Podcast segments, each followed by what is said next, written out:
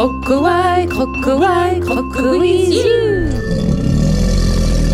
Mais Hi, voilà un petit, une petite rubrique placement de produits. Bon, c'est tout moi. hein. Euh, même si en fait, en vrai, c'est vraiment tout moi en ce moment. Euh, donc euh, là, au moment où on se parle, mes pieds vivent leur plus belle vie, puisqu'ils sont euh, à J5 du masque Xeria SVR, qui, fait que, qui font qu'ils pèlent tant et plus. Et donc, euh, bah, c'est une activité euh, en soi. hein. Je, passe mes soirées à, à aider mes pieds à peler, ce qui est vraiment euh, sans doute une de mes activités favorites. Le résultat est bon, faut attendre encore un peu, hein, mais est moyen. Euh, vraisemblablement, c'est euh, vraiment le côté ludique euh, de ce produit qu'il faut retenir plus que l'efficacité. Pour l'efficacité, on rappelle que c'est la crème Xeria 50, hein, je crois, de SVR qui est à appliquer quotidiennement et qui, qui améliore grandement la qualité du pied. Le problème est l'application quotidienne. C'est vrai que ça, c'est pas chose aisée d'y penser, d'avoir le temps d'y penser, puis d'avoir le temps de le faire. Euh, voilà. Bon, surtout que Milo a trouvé le pot de crème euh, SVR euh, Xeria 50 et s'en est servi pour euh, à peu près l'étaler sur toutes les vitres qu'il a croisées, notamment bah, le tube entier contre la vitre de la douche.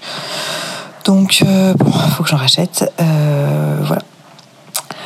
Euh, un nouveau produit dont on n'a encore jamais parlé euh, et que je n'aurais jamais imaginé parler un jour.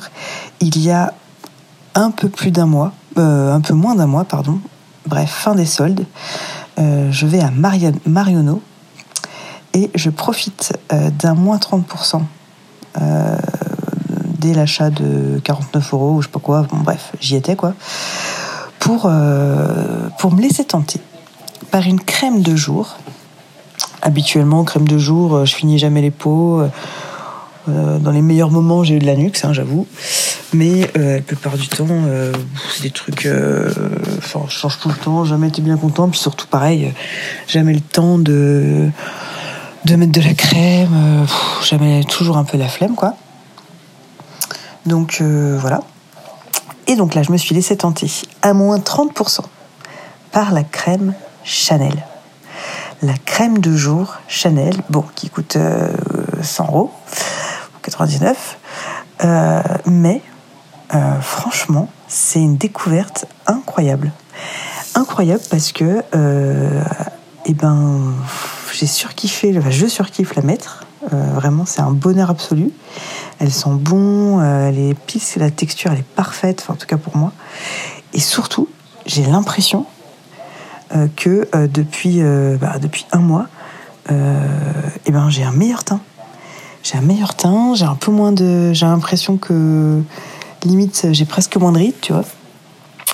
Donc euh, c'est assez foufou quand même. Donc, eh ben, je sais pas, est-ce que je me fais euh, avoir vu le prix que je me vois différemment?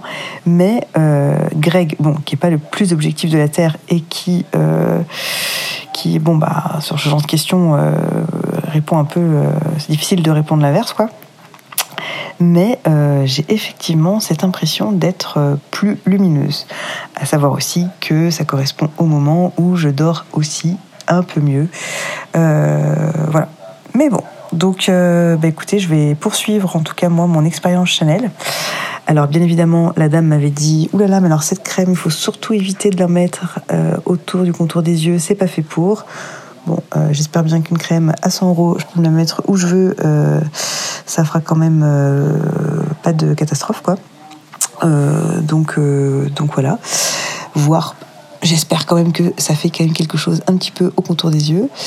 Mais bon, en tout cas, si vous avez 100 euros à perdre, hein, c'est vrai que c'est une question qu'on se pose souvent, surtout à l'heure actuelle, et ben, euh, bah pourquoi pas quoi. Voilà. Euh, sinon, quand on continue euh, dans la section placement de produits euh, mode et beauté, euh, petite euh, et ça rentre dedans hein, maintenant. euh, c'est vrai que c'est tout aussi surprenant, mais euh, je, grâce à votre cadeau d'anniversaire, donc je me suis fait un pantalon qu'on le baptisera pantalon by Chacha avec un petit tissu velours côtelé bleu électro là, très très sympa. Et j'avoue, modèle plutôt bien réussi, pas mal. Donc, pas mal, mettable. Un jour, alors souvent c'est vrai que les habits que je mets euh, que je me fais pour moi, et j'aime bien les mettre une première fois le jour où je les porte, quand euh, un jour où je travaille pas. Euh, un week-end ou parce que c'est vrai que si je pars alors au boulot je suis habillée en bleu de bloc mais imaginons que que je le mette le matin et que je dépose Ruben et Milo et que quand je me baisse euh, pour euh, ranger leur doudou dans leur sac, euh, le pantalon se déchire, parce que c'est quand même un peu le risque, hein, je suis quand même pas très, très sûre de ce que je fais. bon, bah, c'est le drame. Donc, c'est vrai qu'habituellement, je, suis assez vigilante. Là, excès de confiance, je me dis, allez, je le mets et je pars au boulot avec. Euh, et il se trouve que exceptionnellement, je me change pas euh, en bleu puisque euh, en fait, bah, je, je, consulte assez vite dès, dès le matin et que j'ai pas besoin de passer au bloc. Donc, je reste avec mon, mon pantalon by Chacha. je vais faire un tour dans le service, je vais consulter, bon bref, j'ai ma petite vie.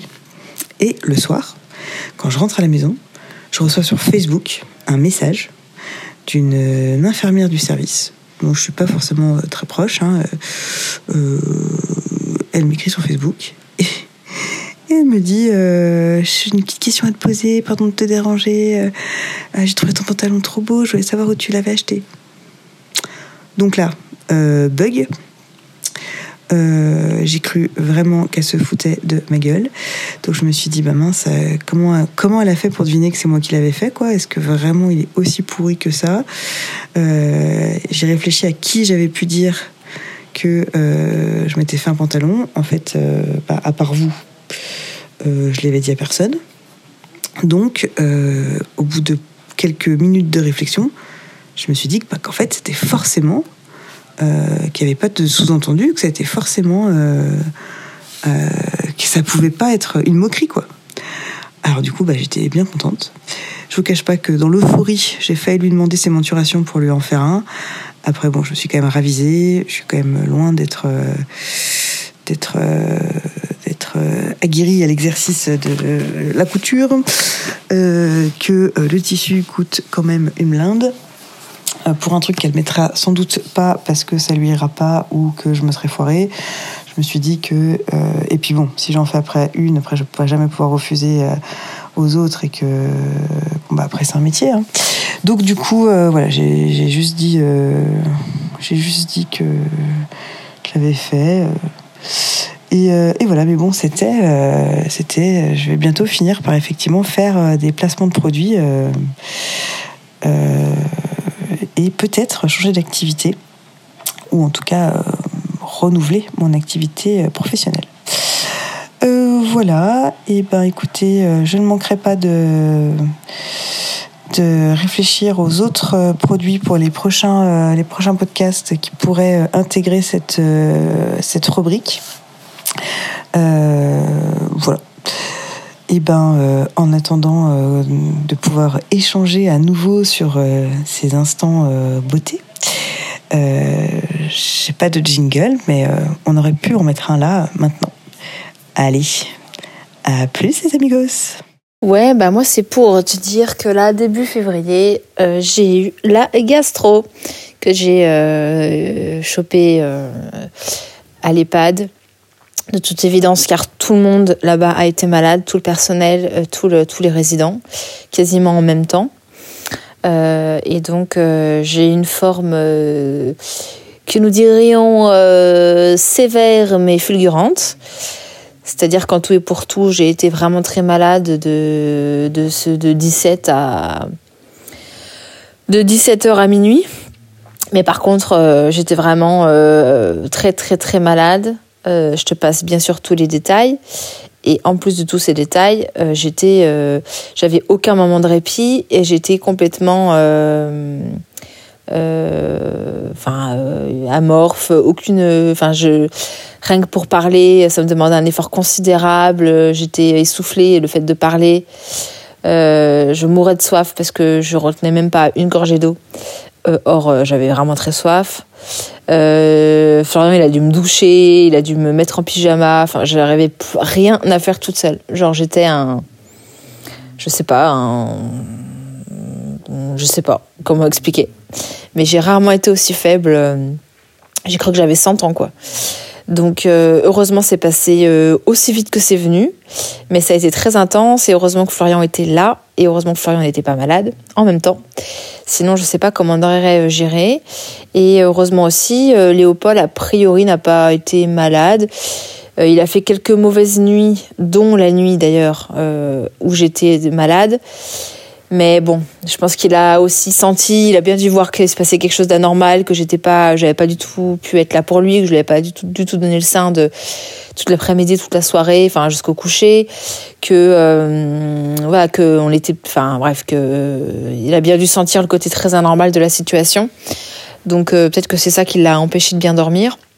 Euh, mais il n'avait pas voulu manger le soir, ni la veille, ni le lendemain d'ailleurs. Euh, donc bon, je pense quand même qu'il a eu peut-être un petit inconfort à un moment donné, mais, mais bon, pas, pas, pas la gastro pour autant.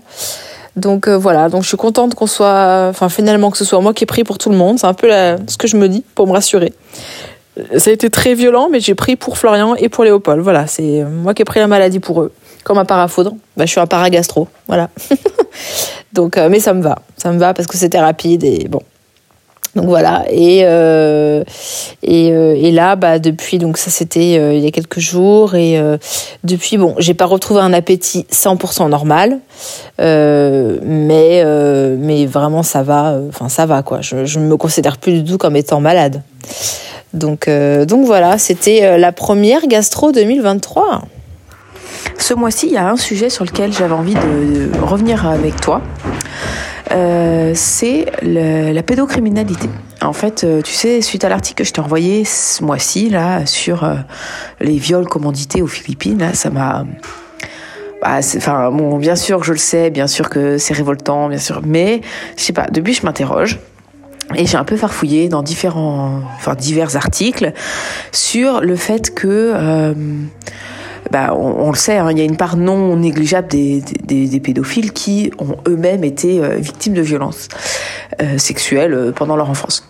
Et en fait, ce, ce chiffre, bon, alors c'est très dur à estimer tout ça, mais d'après différentes sources que j'ai pu un peu recouper, on parlerait de un peu plus de la moitié, en fait, des pédophiles qui ont été eux-mêmes victimes. Ce que je m'attendais pas, c'est que je pensais que c'était plutôt des gens qui étaient victimes dans un cadre incestueux qui sont plus à même de reproduire euh, les sévices et en fait euh, c'est plutôt des gens qui ont été euh, abusés de manière enfin pas forcément de manière ponctuelle mais par un inconnu ou par quelqu'un de la famille plutôt très éloigné. Bon, ça c'était une petite aparté. Et du coup mon constat en fait partant de là alors, en fait, bien sûr, tous les gens abusés ne deviennent pas des pédophiles.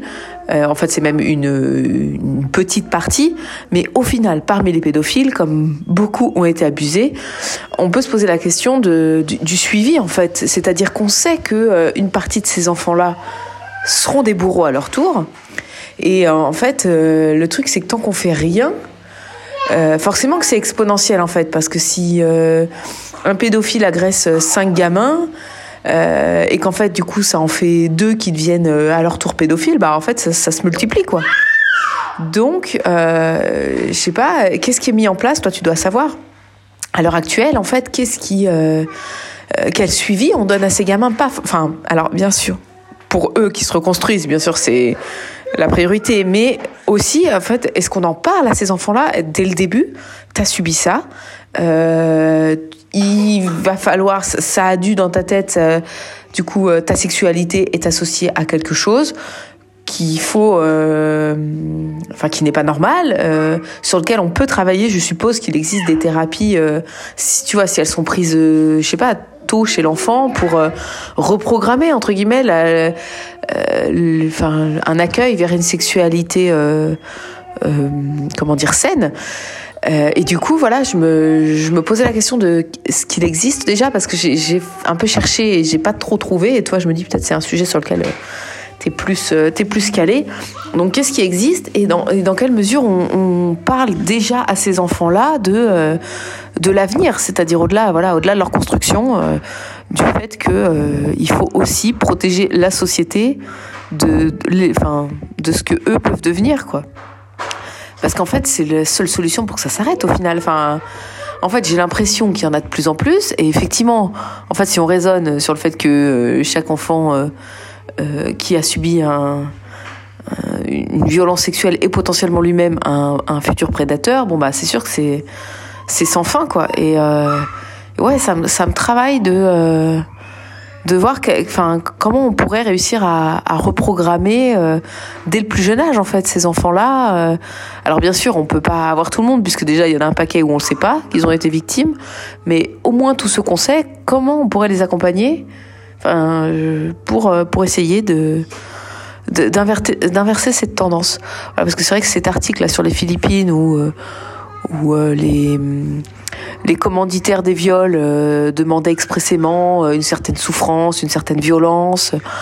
En fait, c'est clairement, euh, enfin oui, ça relève de la maladie psychique, quoi. Enfin, je, pense, ça me paraît tellement pas possible autrement que peut-être aussi j'essaye de me dire que c'est que c'est que si c'est une une maladie psychique, c'est quelque chose qui peut se, enfin, qui peut se corriger, se, se modifier, quoi.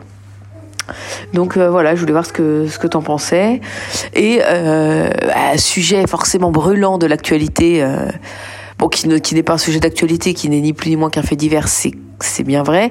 Mais l'affaire Palmade, parlons-en. Euh, ça paraît quand même fou. Pourquoi c'est des choses qui sortent maintenant, euh, sachant que euh, la raison pour laquelle il a défrayé la chronique, ces dernières semaines, bah, c'est autre chose, quoi. Cet accident de la route et sa consommation de drogue, euh, c'est un truc, c'est un truc qui est connu depuis longtemps. Euh, ça paraît fou que maintenant, pourquoi, euh, pourquoi à ce stade-là, il y a des gens qui se mettent à balancer là-dessus, quoi. Enfin, t'as envie de dire, si tu le sais depuis 15 ans, pourquoi ça fait pas 15 ans que tu l'as dit? Et pourquoi t'attends maintenant pour le dire? Donc, je, je sais pas, j'avoue être un peu dans l'expectative de savoir si c'est du lard ou du cochon. Après, euh, ce qui est moche, c'est que bon, Palmade étant homosexuel, euh, et ben si les trucs de pédo, euh, pédocriminalité sont avérés, ça va pas faire vraiment du bien pour euh, pour l'image euh, l'image des homos parce qu'il y a déjà tout un tas de gens qui font l'amalgame alors de moins en moins hein, mais bon je pense qu'il y en a encore sur le fait que euh, si t'es homo, euh, t'as une sexualité dégueulasse, euh, que que voilà t'es un tordu et bon bah là c'est sûr que que si c'est avéré, bon bah il vient mettre un peu d'eau dans le moulin quoi. Donc je, on verra ce que l'avenir euh, réserve. Alors j'ai fini ce petit euh, billet euh, juste quelques minutes après. J'ai eu un petit moment de panique parce que donc j'étais en train de parler à mon téléphone, à mon dictaphone. Et puis euh, je me suis mise à regarder le téléphone et j'ai vu qu'en fait euh, j'avais un appel. Et bon, vu ce dont j'étais en train de parler depuis quelques minutes, j'ai une petite sueur froide de me dire en fait est-ce que je suis en communication avec quelqu'un? Et non, en fait c'était euh, le service client de Carrefour qui m'appelait, mais euh, mais j'ai eu un petit moment de putain je suis en communication. j'ai flippé. Donc, euh, donc voilà. Et ben écoute, euh, voilà, j'attends de, de, ton retour sur euh, sur le sujet. et puis et puis voilà, bisous. La natalité s'effondre, allez les femmes, il faut s'y remettre. On fait des enfants en nombre pour payer les retraites. Politico-congesologue, merci pour ce nouvel argument. C'est cadeau, mesdames, c'est fourni sans lubrifiant. Mettons nos ventres ronds au service de la nation. Et tant pis si nos annuités, on se les garde bien au fond. Désolé si on paraît un tant petit et pinailleuse. On aime faire des enfants, mais on n'est pas les poules bondeuses. Mais chut, on n'en parle pas, chut, ça ne se dit pas. Voici, pas sous acide, Oh, Fanny. Alors, Les hier c'est la Saint-Valentin. donc on Ouais. était tout guillerets, Aujourd'hui à nanana. Saint-Claude. Pardon Aujourd'hui c'est à Saint-Claude. Et vous voulez bah, faire pas les que, saints. pas que, en fait. Euh, mais aujourd'hui, on a un peu voilà, gueule de bois comme ça. C'est un peu comme les lendemains de Noël où tu regardes ton mec, euh, comme tu regardes tes cadeaux nuls et tu fais est-ce que j'ai vraiment besoin de ce truc tu vois? L'avantage, c'est que si t'as gardé le ticket, je connais des soirées où tout le monde vient pour échanger. Il y a toujours moyen de, de s'arranger.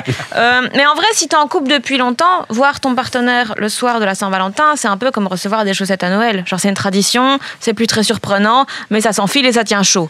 Au final, on y va. Mais moi, si j'étais un cadeau, je pense que je serais pas un cadeau de Noël. Je serais plutôt un souvenir de vacances. Je serais genre un, un, un magnète comme ça. Genre de base, ça avait l'air rigolo, puis en fait, ça sert à rien et ça passe juste ces journées collées au frigo. J'ai décidé de mener. Mais bon, bref. Euh, vu que c'était la Saint-Valentin hier, on va parler d'amour. Et moi, je m'y connais en amour. J'ai des standards assez hauts. Euh, depuis quelques semaines, là, quand je souffle sur le visage de mon chat, il essaye de manger mon haleine. Oh non. Et oui. C'est de l'amour. Et ça, c'est l'amour. Maintenant, c'est vraiment mon modèle d'affection et jamais plus j'accepterai moins que ça. Euh, D'un petit fait cocasse au sujet de cette période de l'année.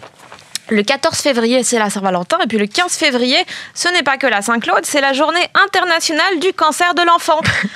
Ah, Allez, ça casse l'ambiance, il y a moins de réservations dans les hôtels. Euh, par contre, dans les deux cas, tu peux prévoir des fleurs. Euh, oh non. mais c'est sûr que, que celui qui a décidé de ce calendrier, il était célibataire et vénère. Vraiment vénère. Il a voulu gâcher la fête de tout le monde. Genre, parce que souvent, ceux qui sont contre la Saint-Valentin, c'est parce qu'ils sont seuls.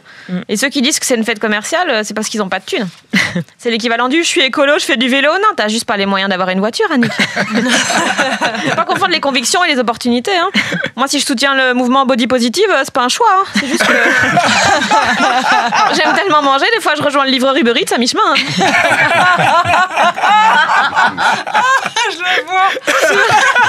Je me tiens à lui derrière la moto. Je aller monte les cinq étages.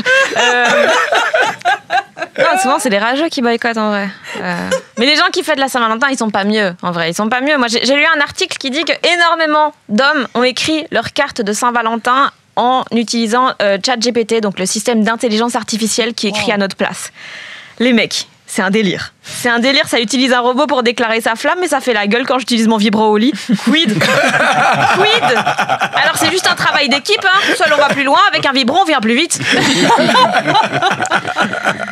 D'ailleurs, parlant de, de petites fantaisies sexuelles, Parlons de quoi en parlant de, de Oui. petites fantaisies sexuelles, je suis tombée sur un autre article de Vice qui raconte l'histoire d'un mec qui a mis une ceinture de chasteté connectée, contrôlée euh, à distance par sa copine, ça les excitait et tout. Déjà ça, je comprends pas trop l'intérêt parce qu'une ceinture de chasteté, est-ce que c'est pas déjà le principe du mariage Euh, Sauf que un hacker a piraté la ceinture de chasteté, l'a Yes. bloquée et a demandé une rançon pour l'ouvrir. Oh. Le mec s'est fait kidnapper la bite Il s'est fait top-napper Imagine, tu te réveilles et ton autre jambe, c'est le bagne. Oh, quelle angoisse Le mec, il a dû payer la rançon tellement vite.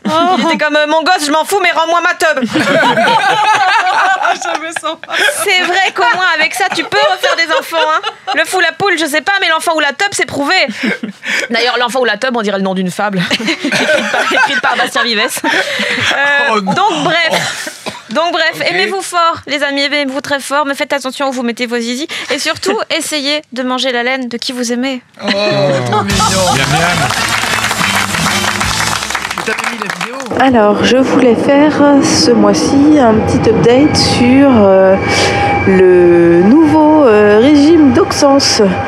Donc, tu sais, Oxens, depuis euh, cet été, là, il avait pas mal de diarrhée, mal au ventre. Euh, on était déjà allé voir le médecin une première fois, puis euh, qui nous avait aiguillé vers le gastropédiatre.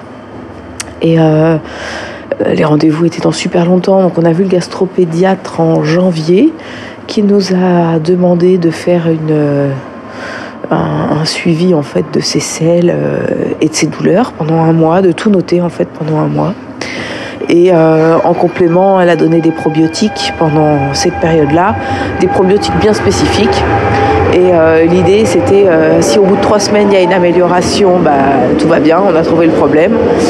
Euh, si c'était pas le cas, il fallait faire une euh, prise de sang. Et, de, toute façon, on avait un rendez-vous un mois après pour, pour voir ça avec elle. Donc bah, clairement, au bout de trois semaines, il y avait zéro amélioration. On a fait la prise de sang qui servait à dépister euh, tout un tas de trucs. Euh, notamment euh, les trucs qu'on a compris, c'était euh, la maladie cœliaque. et euh, auquel, enfin, tout est revenu, tous les résultats d'analyse sont revenus bons. Et donc, quand on est retourné la voir et qu'elle nous a dit que, dit, bah, moi, je vois aucune cause biologique de ce que, voilà, là comme ça. Votre enfant ne boit pas de lait, donc là, on passe dans les causes plus rares de euh, de mal de ventre, quoi. Donc, il va falloir faire une éviction du gluten strict pendant trois semaines. Donc, euh, du coup, on a décidé de commencer euh, au retour des vacances du ski, parce qu'on s'est dit qu'au ski, ça veut dire qu'il n'avait pas le droit à avoir, enfin, que ça nécessitait plus d'or- d'organisation pour le petit, pour avoir les petits goûters au ski. Euh, ça voulait dire que c'était compliqué pour manger dans les restaurants euh, d'altitude, tout ça. Donc, on a décidé de commencer la semaine d'après. Et de toute façon, j'ai très bien fait parce qu'en fait, euh, avec l'école, c'est aussi une sacrée galère. Il faut mettre en place un, PAI. qu'il faut, enfin du coup je l'ai fait la semaine avant les vacances et tu vois là l'heure où on se parle on est le 28 février ça fait 10 jours et c'est toujours pas un peu plus de 10 jours ça n'a pas été signé encore par tout le monde parce qu'il faut que ça soit signé par euh, à la fois la mairie, à la fois l'académie, à la fois les instituts, à la fois la directrice, à la fois le centre de loisirs. Donc, euh, donc voilà, donc depuis euh, dimanche 26, on a commencé et Auxence ne peut plus non plus manger les repas de la cantine. Donc chaque fois qu'il mange à la cantine, il faut qu'on amène un, un panier repas adapté. voilà. Et euh, bon, on paye le même prix, hein, la cantine, ça change rien. Le prix n'étant pas euh, le reflet de l'alimentation, mais plutôt le tarif du gardiennage de tes enfants pendant la période. Donc, euh, donc voilà, donc écoute, ça fait trois jours pour l'instant. Il est tout content. Il sait, pour l'instant, il n'y a rien. il n'y a rien qui- qu'il a eu envie de manger, qu'il n'avait pas le droit. Après, en fait, on s'est rendu compte avec Max depuis finalement plusieurs semaines. euh, je ne sais pas si c'est de manière consciente, c'est peut-être juste un hasard et tout ça. Au sens, il limite vachement de lui-même. euh, par exemple, il est très peu gourmand de gâteaux ou de biscuits. Il est, euh, avant, il mangeait des pâtes beaucoup, et là, souvent, au bout de quelques pâtes, il disait qu'il avait plus faim, qu'il avait mal au ventre. Bref, beaucoup de choses qu'en fait, euh, chaque fois on se disait ça, c'est des trucs qu'il adore. Et ben, en fait, on s'est rendu compte ces derniers mois, c'est des choses qu'il mangeait beaucoup moins. Donc écoute, peut-être que c'est un hasard hein, ou peut-être que c'est juste que effectivement ça lui fait du pas du bien et qu'il s'en est rendu compte. Donc bah réponse dans trois semaines. Si dans trois semaines euh, ça va pas mieux, ben, on peut réintroduire le gluten parce que ça veut dire que c'est pas ça. Si jamais ça allait mieux, euh, il faut qu'on passe sur une éviction pendant six mois. Voilà, c'est autrement plus complexe. hein. En gros, on fait six mois de manière à tout nettoyer, à tout aplanir et, euh, et qu'ils repartent vraiment sur des bonnes bases. Et au bout de ces six mois, comme il est pas cœliaque, euh, l'idée ça va être, et donc ça, veut, ça voudrait dire qu'il est seulement intolérant. Et, et l'idée en cas d'intolérance, c'est qu'il faut trouver quel est le seuil qui, qui déclenche l'intolérance. Et donc euh, l'idée, ça serait donc de réintroduire progressivement certaines quantités, certains aliments et voir si ça passe ou si ça passe pas. Donc voilà ce qui nous attend euh, pour Auxence sur les prochains mois. Léopold à la crèche, là, en février, ça se passe vraiment très bien. Il a euh, pris vraiment ses habitudes, ses repères. Euh, il est très à l'aise, il réagit plus du tout euh, au bruit ou aux pleurs des autres enfants ou aux allées venues des adultes, comme c'était le cas au début. Donc il est vraiment très à l'aise, il fait des bonnes siestes, des bons repas, il joue longtemps, il va vers les autres. Enfin voilà, c'est ça se passe vraiment très bien. euh, euh, il est tout sourire quand je le laisse, quand je le retrouve. Ah, bon, non, quand je le laisse, pas vraiment tout sourire, mais bon, je crois que ça se résorbe vite. Mais voilà, dès que je le récupère, il est tout sourire avec moi et avec les, avec les dames. Euh, il rigole, euh, il est toujours bien propre, bien, voilà, tout. Franchement, euh, il mange, il mange bien. Ce qui est cool, c'est que le midi, euh, ils leur font toujours un repas avec euh, une protéine, donc euh, viande ou poisson. Euh, ce qui m'arrange parce que bah, non seulement on en mange déjà suffisamment peu ici, euh, et donc ça m'embête d'acheter pour lui parce que c'est quand même des toutes petites quantités.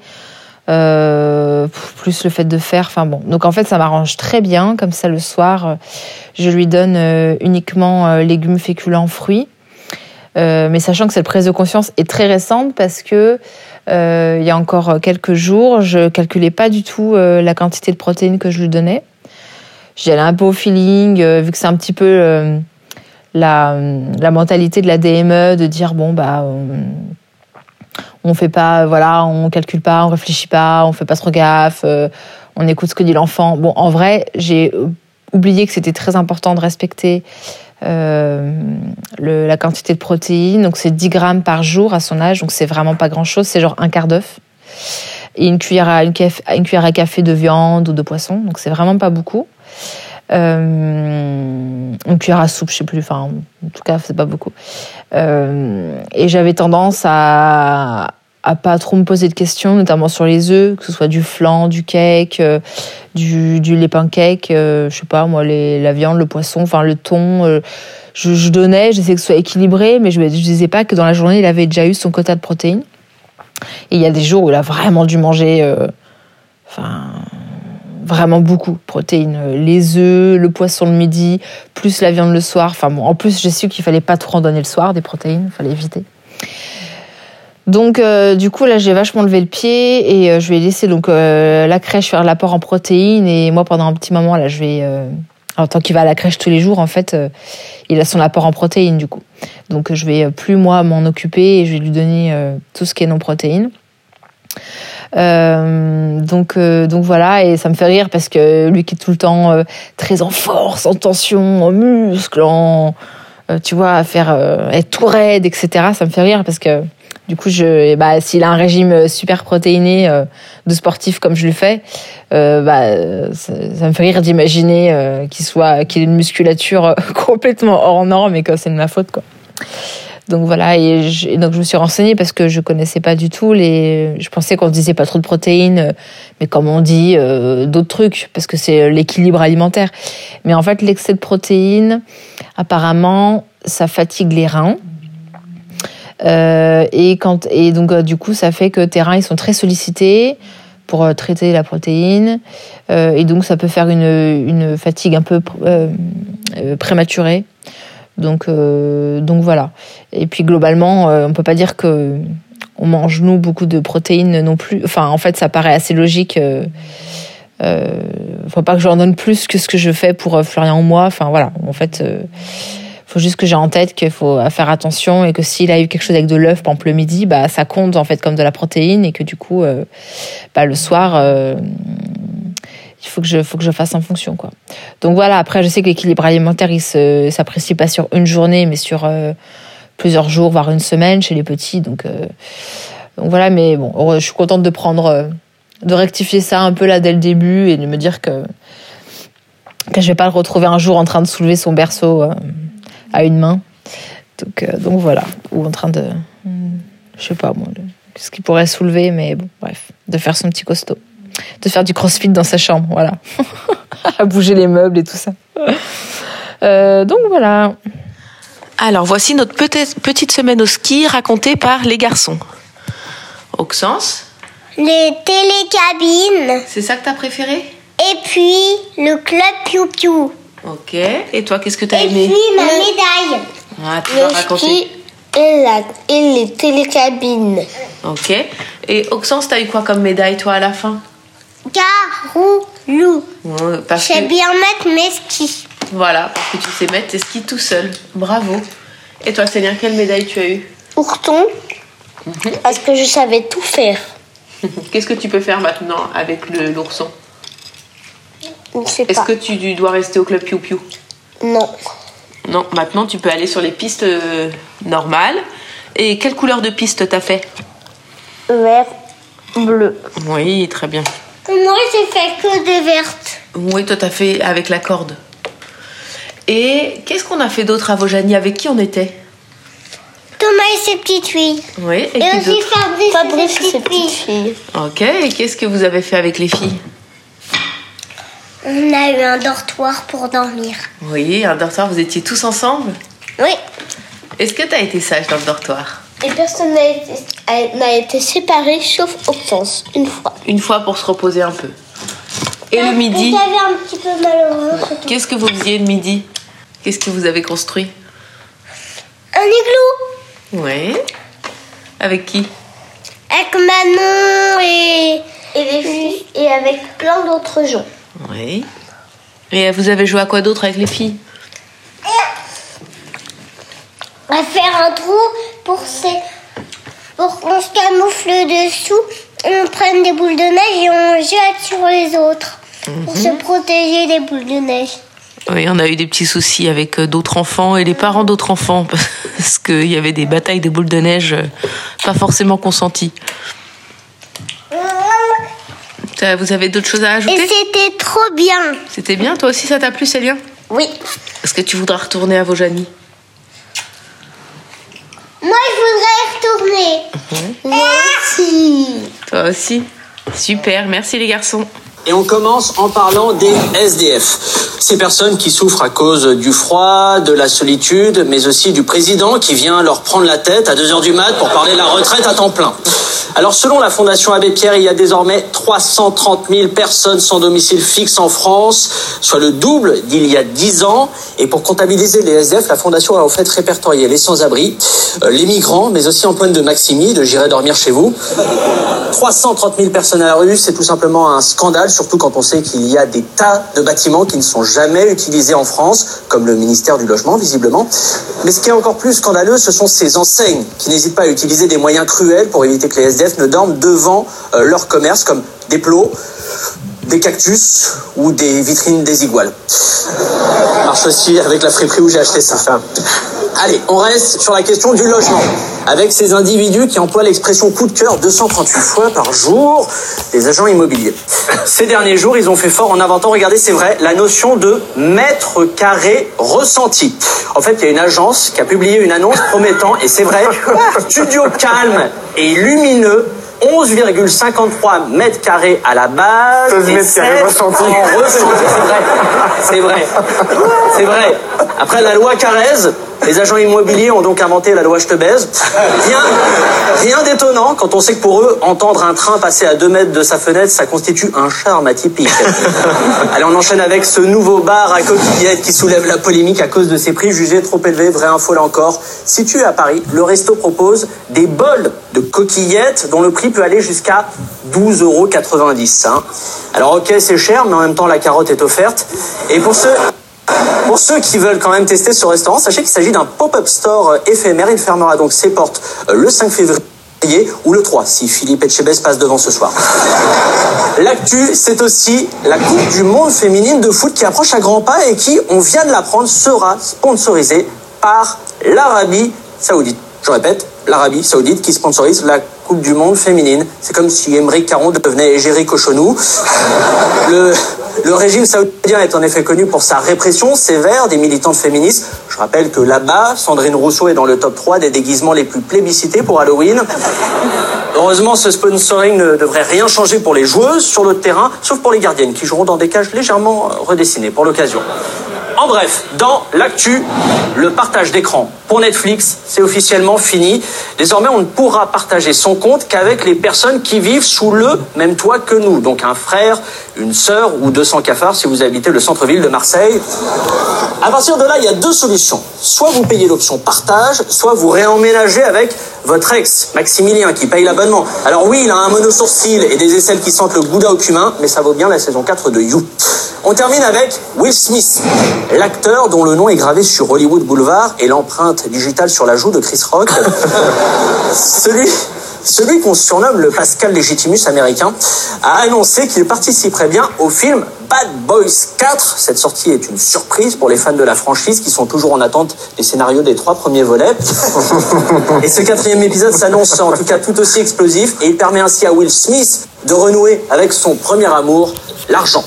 On se quitte avec la traditionnelle image du jour et ce soir c'est cette grosse pince de Nicole qui a trouvé une solution pour continuer à regarder Netflix gratuitement. Allez, vous savez tout. Quelle grosse pince, cette Grosse pince, Nicole. Nicole. Allez, je vous donne rendez-vous lundi car d'ici là Yann. Euh, Exact, oh, oui. était présent. Alors, je voulais faire un petit podcast sur le régime cétogène. Parce que, en fait, quand on était au ski, la femme de Thomas, un des copains de Max, là, elle suit le régime cétogène. Alors, sachant que pour remettre le contexte, moi, je l'ai jamais vue aussi. euh, alors, grosse, oui, si, là, là, vraiment, je crois qu'on peut dire quand même qu'elle est assez grosse. aussi grosse que là, euh, qu'elle avait toujours été plutôt euh, normale. En fait, bon, elle, est- très grande, alors elle, fait vite costaud, mais bon, quand tu la vois, jamais tu te disais qu'elle était grosse, quoi. Là, je trouve que bon, quand tu la vois, il y a peut-être moyen de se dire qu'elle est grosse quand même. Et donc, euh, elle fait le régime cétogène. Alors, ça fait déjà, euh, je dirais au moins 4 ans. Alors, moi, je croyais qu'elle avait arrêté. Et, euh, en plus, il me semblait l'avoir vue déjà moins stricte, tu vois, d'avoir mangé des gâteaux d'anniversaire, tout ça. Mais en tout cas, donc cette semaine au ski, elle a fait le régime ultra strict. Et en fait, sa vie est une horreur. En fait, elle ne peut vraiment rien manger. Donc, euh, on parle de aucun sucre, quelle que soit la forme. C'est-à-dire le sucre des, bien sûr, euh, féculents, bah, produits sucrés déjà, euh, voilà, su- sucre de produits sucrés, mais sucre de féculents, sucre de fruits. Et euh, pas non plus euh, la moitié des légumes en fait euh, qui sont trop euh, sucrés. Donc euh, même pas de carottes, pas de petits pois, euh, pas de courges, enfin plein de légumes qui sont voilà, considérés comme trop sucrés. Euh, donc, euh, bah, je vois pas du tout déjà comment l'alimentation peut être équilibrée. hein. En vrai, euh, elle mange, bah, déjà elle mange, enfin là aussi elle mangeait peu parce qu'en fait à chaque fois on prévoyait les repas et puis elle, euh, bah, elle prenait ce qu'elle pouvait. Quoi. Donc le jour où on a fait euh, une croziflette, bah, elle, euh, elle a pris des courgettes et elle s'est fait la même chose sur des courgettes. Une autre fois, on avait fait du poulet au curry. Avec du riz, bah, elle, elle a mangé que le poulet. Enfin bon, c'est très très très très limitatif. Et en plus, je pense que c'est ça, c'est parce qu'elle doit pas malgré tout atteindre son quota calorique dans la journée. Et ben, en fait, ah, ça, ça m'écoeure rien que d'y penser. Elle prend euh, beaucoup de tisanes par jour, et ces tisanes, elle les prend avec dedans, donc dans chaque tasse de tisane, elle met une ou deux cuillères de euh, de comment ça s'appelle? De ah huile de coco. Donc elle boit des tisanes à l'huile de coco. Ça me répugne profondément. Et, euh, et je trouve que c'est d'une tristesse en fait euh, ne rien pouvoir manger et, euh, ingurgiter tes calories dans, un, dans une tisane avec de l'huile de, de coco, vraiment. euh, Enfin, en fait, je, vois pas comment ça peut être. Bon, déjà, clairement, ça a pas l'air d'être efficace. Et je vois pas comment ça peut être sain, comment dans ta tête tu peux avoir un rapport normal avec l'alimentation quand à ce régime-là, c'est tellement, tu n'as tellement le droit à rien et euh, socialement. Donc le midi, on mangeait euh, dans un resto d'altitude, bah il y a un truc qu'elle pouvait prendre, c'était une salade euh, complète où elle faisait enlever les pommes de terre. Donc en gros, elle mangeait salade verte, jambon et Beaufort, voilà, ça faisait ça. Mais la tristesse de la vie, quoi. Vraiment. Et en plus, voilà, ça marcherait. Bon, tu vois, euh, on pourrait dire, ok, euh, ça paraît chelou, euh, machin, mais au moins, bon, bah, si, vois, si elle est épanouie dans son corps comme ça, mais en fait, le truc ne marche pas du tout.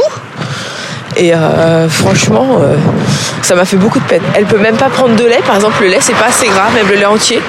Elle peut prendre que de la crème. Enfin, en fait, elle a vraiment droit à rien. Donc, euh, donc voilà, c'était. euh, je voulais faire une petite aparté sur le régime cétogène parce que j'avais pas conscience à quel point c'était euh, handicapant. C'est-à-dire que je l'avais déjà vu, voilà, un dîner, euh, tu vois, une journée complète où on se faisait un pique-nique, où je me disais, ah ouais, quand même, c'est une vie de merde. Mais alors, sur une semaine, mais l'horreur. Voilà, bon bah allez, bisous, j'espère que toi, euh, ça se passe bien avec la nourriture euh, cambodgienne et que t'as pas trop de lassitude comme t'as pu avoir en Inde et que t'as réussi à, à déceler les pièges de viande et que, et que du coup maintenant tu te fais moins avoir. Voilà, allez Zoubi Alors moi, je fais un petit audio pour réagir à un des audios de Noélie, à son petit billet euh, PPP, à savoir pédocriminalité Pierre Palmade. Voilà. Euh, parce que du coup, en, concoctant, ce podcast, j'ai euh, entendu son audio et j'avais envie de lui répondre, j'avais envie de l'appeler pour en parler. Je me suis dit, ben, faisons-le dans ce podcast. Donc voilà, euh, je, je prends la suite de cet audio. Euh, alors un peu dans le désordre euh, de tout ce que ça m'a évoqué. Euh, bon, déjà Pierre Palmade, a priori euh, RAS pour faits de pédocriminalité, ils ont rien trouvé nulle part. Euh, Enfin voilà, c'est vraiment, euh, enfin, c'est, ils ont vraiment rien à lui reprocher. Et je pense qu'ils ont quand même fouillé les tréfonds de son historique. Enfin, et je dis historique parce que je suis naïve et que je connais rien, mais j'imagine qu'ils font des recherches beaucoup plus poussées que juste contrôle H pour vérifier. Mais bon, donc donc voilà. Euh, et c'est vraiment horrible parce que ça veut dire que bah quand t'es connu, enfin ça c'est pas nouveau, mais du coup il suffit comme ça de lancer une, rumeur ou de de faire une accusation calomnieuse. Et pendant quelques temps, bah tu vois, il y a des gens qui en France quelque part associent ton nom à ça, et c'est dégueulasse quoi, malgré tout comme s'il avait déjà en ce moment en plus pas assez de de de, trucs sur la conscience et de choses à gérer avec lui-même. Euh, bon, bref. Donc euh, a priori, euh, voilà, les, trois PPP ne sont pas forcément liés.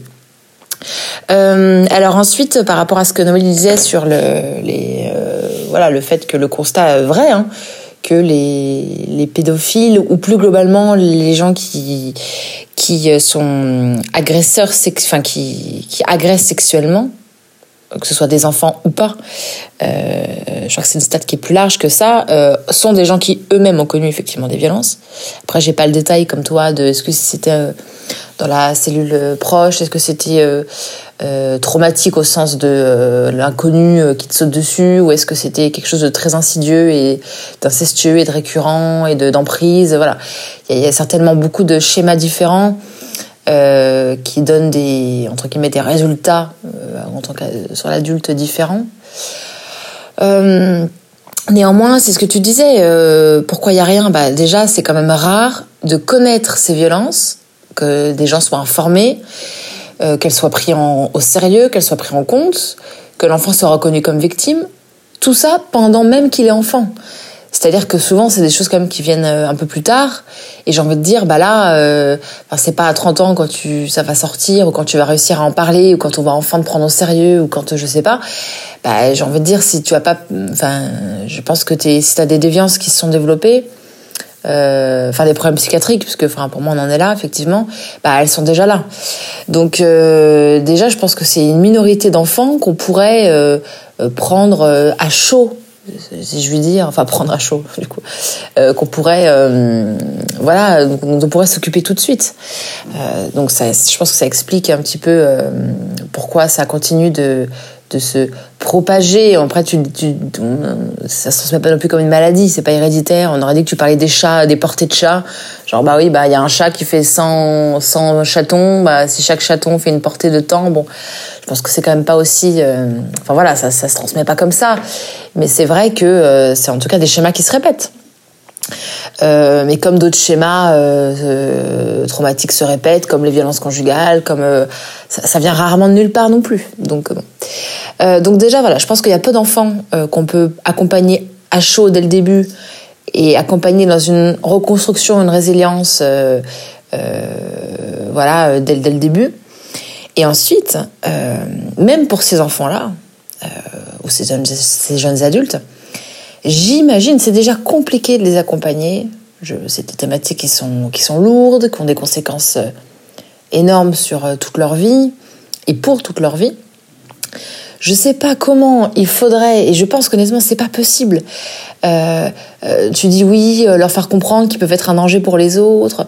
T'imagines, ils sont déjà en peine à leur faire, à leur faire réaliser, comprendre, accepter qu'ils ne sont que des victimes, que c'est pas leur faute, que c'est pas eux le mal, que, que eux n'ont rien fait, que eux n'étaient pas consentants, que on, on- que que non, ça c'est pas de l'amour. On, enfin, je veux dire, ces enfants, on, en est déjà à euh, essayer de, les- de qu'ils se reconnaissent comme victimes, qu'ils culpabilisent pas, qu'ils n'aient pas honte. Comment tu veux en même temps de faire ce travail qui est déjà éminemment compliqué, voire impossible, euh, c'est tenté qu'il qu'il soit fait. Comment tu veux, en plus de ça, ou parallèlement à ça, ou je sais pas, ainsi mettre un peu dans, dans leur tête une graine qui dit, qui fait, enfin, de faire, euh, mince, de, de faire flotter au-dessus de leur tête le spectre de Mais en fait, tu peux être aussi un danger pour les autres, tout comme on a été un danger pour toi et ton avenir. Et en fait, euh, c'est, tu peux pas te faire confiance parce que tu vas peut-être mal finir et que euh, tu vas peut-être répéter ce qu'on t'a fait et que t'es peut-être, euh, t'as une chance sur deux, n'importe quoi, de devenir à ton tour un agresseur, etc. Alors au même moment, de, de leur dire tout ça, au moment où ils essayent justement de se reconstruire, de se faire confiance, d'avoir confiance en eux, en ce qu'ils valent. en- Tu peux pas en même temps, euh, à mon avis, arroser ce terreau-là de dire euh, t'es une victime, euh, mais ça va aller, tu, tu, tu, vas, tu vas y arriver, tu vas devenir bon et, et, euh, et c'est pas de ta faute et tu peux te faire confiance il faut savoir ce que tu vaux et etc et comment tu vas aller dans cette voie-là et en même temps faire planer ce fantôme de dire oui mais bon en fait euh, on va te surveiller parce que hein tu on les connaît les gars comme toi. C'est compliqué. Je trouve ça complètement incompatible euh, en tout, enfin déjà sur euh, chronologiquement genre je vois pas comment tu peux mener les deux travails euh, d'accompagnement euh, ça, me paraît totalement contre-productif. Si déjà ce premier travail d'accompagnement d'écoute des victimes de, de jugement aussi de rendu de la justice était déjà fait déjà rien que ça s'il y avait euh, on était à la pointe à ce niveau-là ça irait déjà beaucoup mieux donc, à mon avis, le premier levier, c'est de se concentrer sur comment on accompagne ses enfants. Peu importe ce qui engendre, ce que j'ai envie de, enfin, peu importe ce qui deviendront plus tard, mais se concentrer sur là, aujourd'hui, cet enfant, il a besoin de quoi? Il a besoin de justice, il a besoin d'écouter, il a besoin d'un cadre de sécurité, il a besoin d'amour, il a besoin, déjà ça. Après, on voit si, effectivement, si malgré un accompagnement euh, euh, de, génial, entre guillemets, euh, pluridisciplinaire, euh, sur le long terme, avec des moyens. Bon, euh, on est bien d'accord, au moment où je parle, euh, personne n'y croit, mais faudrait déjà voir si ça, ça porte ses fruits ou pas. Dans quelle mesure Peut-être pas assez, peut-être déjà beaucoup, voilà. Mais, euh, mais tu peux pas, un enfant de 12 ans, euh, euh, quand tu le projettes sur son avenir ou sur son rapport aux autres, tu peux pas le mettre à la place, ne serait-ce qu'une seconde, d'un potentiel agresseur. C'est pas possible. Euh, ou d'un agresseur en, puissance ou en devenir. C'est impossible, moi je pense. Bon, Après, j'ai hâte d'avoir l'avis de Léna sur ça. Donc, euh, donc voilà. Par contre, euh, il y a quelque chose qui n'existe pas en France et très peu dans le monde, en tout cas de ce que je connais. J'avais vu un reportage là-dessus il y a pas très longtemps. Je crois qu'il y a un pays, je crois que c'est un pays nordique, hein, sans surprise. Je sais plus si c'est la Norvège ou la Suède. Euh, c'est un des seuls pays qui met en place une aide euh, active pour les, les gens qui, qui pensent être pédophiles ou qui ne sont pas passés à l'acte mais qui ont des pensées ou des fantasmes pédophiles, etc. Parce qu'aujourd'hui, moi demain, Alexandre Tourelle, je me réveille ou je enfin, n'importe quoi, j'ai l'impression que, que je suis quand même très, très attirée par les jeunes enfants. Mais je fais quoi? Genre ta vie est un enfer. Tu peux en parler à personne.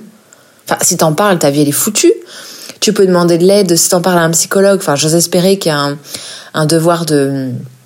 euh, enfin, je sais bien qu'il y a le secret médical, etc. Enfin, un psychologue ou un médecin. Mais là, t'es obligé de rapporter les faits. Quelqu'un peut pas venir te voir euh, en te disant euh, j'aime les petits garçons et tu peux pas ne rien faire. C'est pas possible. Donc, en fait, si t'en parles à quelqu'un, tu peux être sûr que ça va se savoir. Ta femme, elle fait quoi? Tu penses que ta femme, elle reste quand tu dis que tu penses que t'aimes le petit garçon? Enfin, franchement, c'est la merde. Euh, et ça doit être horrible de savoir que t'as ces déviances, de savoir que peut-être que tu peux passer à l'acte, que tu as peur de ça, que tu as peur de, ton, de ce désir-là, que tu sais pas comment tu vas réussir à le contrôler, euh, si tu arriveras toujours à le contrôler d'ailleurs, et vivre avec ça, mais ça doit être un enfer et un calvaire. Et euh, cette détresse psychologique euh, euh, de cette situation liée au fait que tu te sens que tu peux en parler à personne, que justement peut-être que tu te fais peur tout seul, etc. Bah, ça doit forcément favoriser, euh, enfin, ça peut pas aider à le fait de, dire voilà, je vais me faire soigner proactivement, je vais me faire accompagner, parce que forcément, tu sais que ta vie elle est ruinée, quoi qu'il en soit. Parce que dès que tu dis aux gens, enfin, j'imagine que si demain je vous disais, bah voilà, moi je fantasme les petits garçons et c'est ce qui m'excite, mais en fait, euh, toute ta vie. Du coup, euh, même si t'es jamais passé à l'acte, les gens autour de toi, tous ceux qui le, qui le, qui le savent, euh, bah forcément en fait c'est un coin de ta tête. Et tu vas jamais plus voir tu vas jamais plus me voir parler à un garçon différemment. Tu vas jamais plus me laisser tes petits garçons. Tu vas même si juste parce que j'aurais partagé une crainte une déviance enfin une un désir quelque chose mais quelle détresse. Je veux dire quelle détresse. Et donc il y a un pays du et, et franchement en vrai je veux dire ça me fait de la peine. Alors c'est euh, euh, je modère mes mots parce que bien sûr euh, les victimes dans tout ça c'est les enfants qui en bout de chaîne vont trinquer bien évidemment. Mais je n'ose même pas imaginer la solitude de ces gens cette détresse psychique psychologique et, et psychiatrique parce que je suis d'accord avec Noélie enfin les pédophiles c'est forcément si tu canalises ton désir enfin sur les sexuels sur cette cible là qui est les enfants c'est qu'il y a quelque chose. Pour le coup euh, c'est euh, enfin peut-être que dans 200 ans mon discours euh, paraîtra totalement euh, ringard et qu'on dira bah non mais euh, c'est comme l'homosexuel euh, la cible les hommes. Bah tu vois c'est pas une déviance du tout c'est l'amour. Bah, peut-être que dans quelques temps on dira bah oui d'un côté les hommes les enfants bah, peu importe. Je pense pas. J'espère que d'ailleurs non. Mais parce que la différence de- d'aimer d'autres hommes, c'est que bah on parle de là les hommes sont consentants, euh, enfin c'est de l'amour effectivement. euh, Enfin a- pour moi il y a aucun rapport en fait. Euh, les enfants par définition tu fais du mal, par définition ce n'est consentant, par définition c'est de la violence, donc ça pourra jamais être ok. J'espère. Euh, voilà. Mais tout ça pour dire que donc je considère ça comme bah, une vraie maladie psychiatrique, euh, incurable, on le sait. J'ai jamais entendu un pédophile euh, euh, totalement guéri. Euh, même, je crois, les pédophiles qui sont castrés, je crois que c'est quand même pas encore foufou, quoi. Enfin bref. Dans tous les cas, t'es, enfin, en tous les cas, c'est la fin de ta vie, quoi. Et donc, tout ça pour dire que je crois que c'est en Norvège, mais je retrouve en, Nor- en Norvège, je retrouverai pour le prochain audio, là, je ferai un petit aparté pour citer mes sources, un petit audio en plus, euh, où ils ont fait, alors ça paraît tout bête, mais c'est une, euh, une plateforme, enfin un numéro d'appel, où tu peux appeler et tu peux dire que tu as ce problème, tu penses avoir ce problème, et sans jugement, sans problème avec la justice, sans machin, on te propose un, groupe de parole, un accompagnement médical et psychologique, euh, un encadrement, des ressources, du soutien, euh, le tout sans jugement et euh, de manière euh, anonyme si tu le souhaites.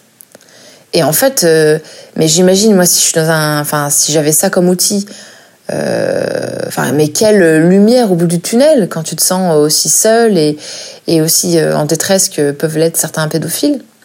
Mais mon Dieu quoi. Donc donc je trouve que c'est quelque chose de génial.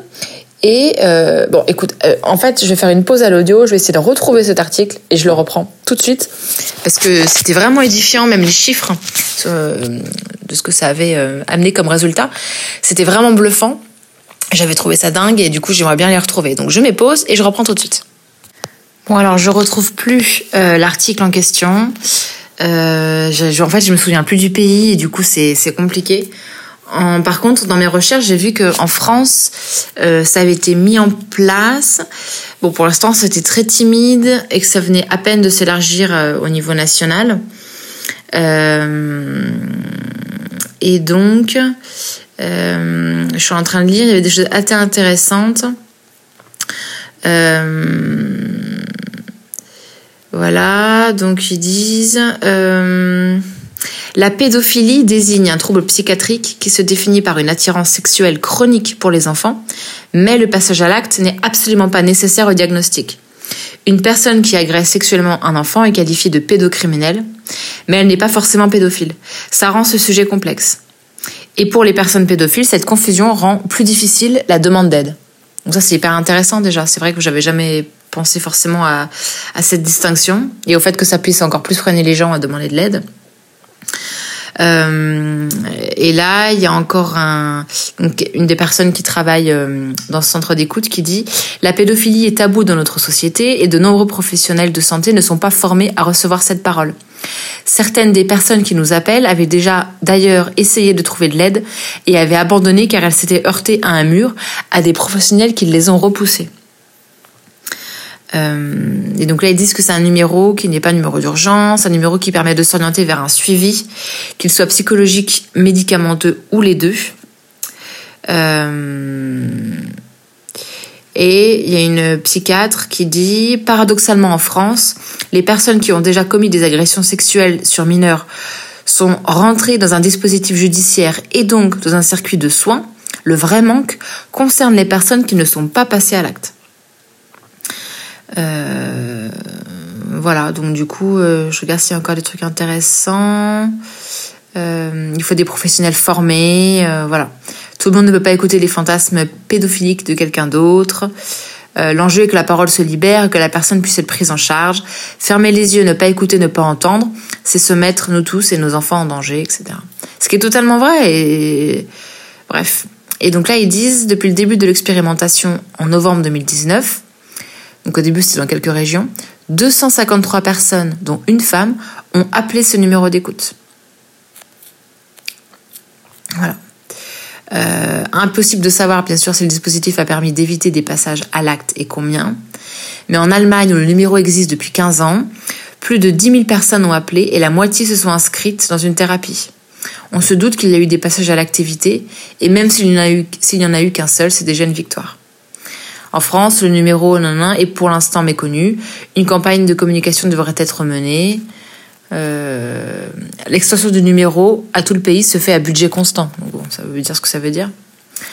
Euh, donc voilà, donc c'est c'est euh, je trouve ça assez intéressant et, et effectivement tu peux être pédophile donc avoir ce trouble psychiatrique sans être un pédocriminel et rien que le fait de savoir ça, euh, ça doit peut-être euh, inciter les gens à réussir à demander de l'aide. Mais, euh, mais bon, écoutez. Voilà, en tout cas, c'est vrai que c'est un truc qui me touche, mais plus du côté de la détresse que peuvent ressentir ces personnes isolées qui ont ce trouble-là et qui ne peuvent pas en parler. Enfin, c'est vrai qu'il faudrait vraiment réussir à changer quelque chose et, à pouvoir accepter cette parole sans, sans jugement et, hum, et juste la traiter comme elle est, c'est-à-dire ni plus ni moins finalement qu'un trouble psychiatrique avec un suivi euh, médical et, et en fait euh, c'est tout, j'ai envie de dire, sans en faire euh, mille pataquès ou considérer l'autre personne comme dangereuse. Après, c'est vrai que c'est tabou. Et, que j'ai beau dire ça, euh, mon voisin il me dit qu'il est euh, actuellement en, suivi, euh, enfin suivi médical, suivi médicalement euh, euh, pour ce, ce, trouble psychiatrique là. Bah même si du coup je sais qu'il n'est pas un pédocriminel et qu'il est suivi et tout ça, bah je risque pas de lui confier mon enfant, malgré tout. Donc en fait c'est vrai que ça reste euh, quelque chose de, de compliqué dans dans notre société euh, euh, et que dès qu'on touche aux enfants, euh, de manière générale dans les sociétés, c'est tabou. Donc, euh, donc voilà, mais peut-être que démocratiser euh, cet accompagnement-là, c'est un peu ce qu'ils disent, ce qu'ils disent dans l'article, c'est peut-être euh, une façon euh, très indirecte, mais de protéger en fait les enfants, finalement, aussi. Donc, euh, donc voilà, fin de la réaction. Bon alors je suis désolée, j'ai pas encore écouté ce que je t'avais enregistré, mais bon clairement tu dois entendre que je parle du nez, je suis très enrhumée depuis quelques jours, alors rien de grave, hein, c'est juste retour de ski. Euh, les enfants aussi, on est, tous un peu, on parle tous un peu du nez. Euh, moi ça me stresse un peu parce que euh, j'ai un semi-marathon dans 10 jours maintenant, et en gros bah, je suis inscrite depuis très longtemps, c'est une course écologique dans Paris. Et, euh, et au début, bah, j'étais ultra sereine, genre non mais euh, c'est sûr que je serai prête, euh, pas de souci. J'ai recommencé à courir en septembre, large. Et puis en fait, le temps a passé et puis je me suis rendu compte que j'avais pas couru plus de 45 minutes depuis que j'avais repris la course. Et je me suis rendu compte de ça juste avant de partir au ski, donc à trois semaines de l'échéance, sachant qu'au ski, bah, c'est pas facile de courir. Donc j'ai fait tant bien que mal deux courses, mais bon, c'était pas fou. Et et donc là, je me suis fait un petit programme sur deux semaines, mais autant dire que sur deux semaines, euh, c'est assez limitatif hein, ce qu'on peut faire. Euh, donc je sais pas du tout ce que ça va donner. Dimanche, j'ai couru euh, euh, 16 km et demi, quasiment 17, mais en deux heures, euh, ce qui est quand même vraiment extrêmement lent. Et j'ai été cassée pour tout le reste de la journée. Donc euh, je sais pas du tout comment vont se passer les 21 km de dimanche 12 mars. Ce sera l'objet du podcast euh, suivant. Euh, mais du coup, voilà, ce rhume m'embête un peu parce que euh, bah, clairement, ça m'aide pas à courir. Quoi. Dimanche, j'étais un peu au bout de ma life, ce matin aussi. Mais bon, on s'accroche et puis, puis voilà, j'espère bien être sur la ligne d'arrivée sans être profondément dégoûté de la course à pied. Bonjour à tous, chers auditeurs. Nous sommes aujourd'hui le 1er février, c'est la Sainte-Ella. Et comme dit le dicton, Ella, euh, Ella, cette drôle de voix que d'autres n'ont pas. Je l'ai fait courte parce qu'il paraît que si on la chante en entier, il y a France Gall qui débarque pour euh, demander des droits d'auteur. Nous avons ce jour une lettre du petit vasectomien. Oh, quel beau prénom. Vasectomien Dussopt, fils de Olivier Dussopt, ministre du Travail, du plein emploi et de l'insertion. L'insertion d'objets divers dans des orifices divers. Non, je crois que c'est ça, parce que j'ai pas tout, enfin, je regarde pas BFM. Le petit vasectomien qui me dit Bonjour Élodie, bonjour Yves, bonjour Amandine, bonjour Louis, bonjour Philippe, il y a du monde. Bonjour Paris, est-ce que vous êtes chaud Faites du bruit? Bonjour. Mon papa, il était vénère l'autre jour quand il a vu qu'en Espagne, les femmes pourront désormais bénéficier du congé paternité du père de leur enfant si celui-ci est absent de leur vie. C'est pas qu'il trouve ça pas bien, mon papa, mais il a peur que ça donne des idées aux femmes françaises. Qu'est-ce que t'en penses, toi, Elodie? Tu trouves ça juste que les femmes bénéficient du congé des hommes? Non, parce que bientôt elles vont vouloir voter, on se demande où va le monde. Voilà, je sais pas si c'est à cause des grèves SNCF, mais il est en train de retard, euh, Vasect. En effet, le tribunal supérieur de justice de Catalogne a décidé d'accorder aux mères célibataires la possibilité de cumuler les deux congés, faisant passer la période d'arrêt de 16 à 32 semaines. Pour les mères célibataires, ben moi je trouve ça formidable. hein. parce que déjà à deux, gérer l'arrivée d'une petite larve de 4 kilos qui chie, qui bave, et qui ne doit sa survie qu'au fait qu'il soit trop mignon, c'est super chaud. Alors toute seule, mon Dieu, mais donnez-leur des médailles, ou un verre de rouge, ou les deux, mais faites quelque chose. Est-ce que, est-ce va donner des idées aux femmes françaises En tout cas, ça m'en a donné euh, à moi. Je vous les livre ici, hein, des fois que le ministre écoute RTL. Bien sûr qu'il écoute RTL, tout le monde écoute RTL. Je propose, attention, le congé paternité caca. C'est pour les jeunes mamans qui sont en couple avec le père de l'enfant. Il s'agirait pour la femme de cumuler le nombre d'heures quotidiennes que son mari passe à faire caca. Pendant que madame gère tout le bordel. Comme ça, au bout de quelques semaines, la femme euh, se verrait rétribuer ces mêmes heures en cumulé pour partir en week-end avec les copines, euh, pendant que son mari se demande où c'est qu'elle a bien pu mettre les biberons propres et comment qu'elle marche la machine à laver. Il y aurait le congé paternité FIFA. C'est exactement la même chose, mais avec le temps que le mec passe à jouer à FIFA, en demandant quand c'est qu'on mange.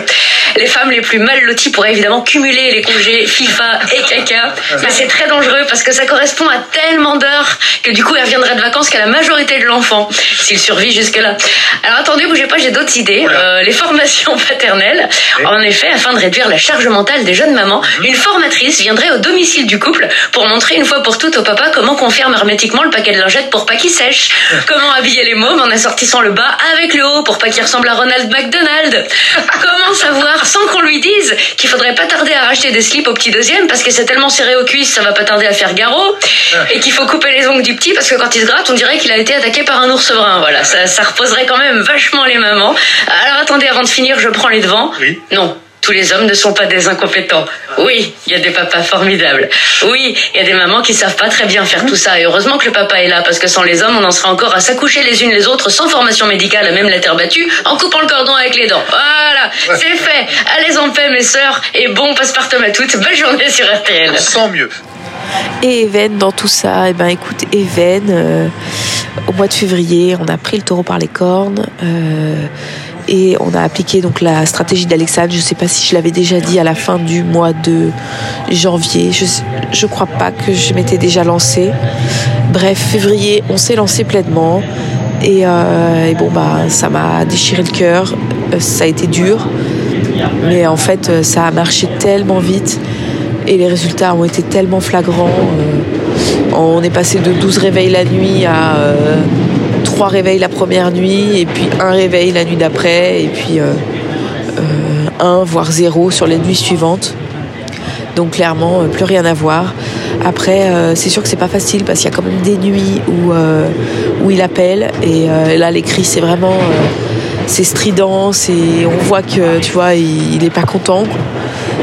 Et, et bon, bah, c'est vrai que c'est dur, surtout que je suis pas 100% à l'aise avec ça. Bah, en fait, bon, sans doute que plein de gens le sont pas, hein, mais, euh, mais bon, euh, j'ai passé pas mal de, fois à, à essayer de l'apaiser. euh, et en culpabilisant, en me disant que j'étais une mère horrible de, laisser pleurer mon enfant comme ça.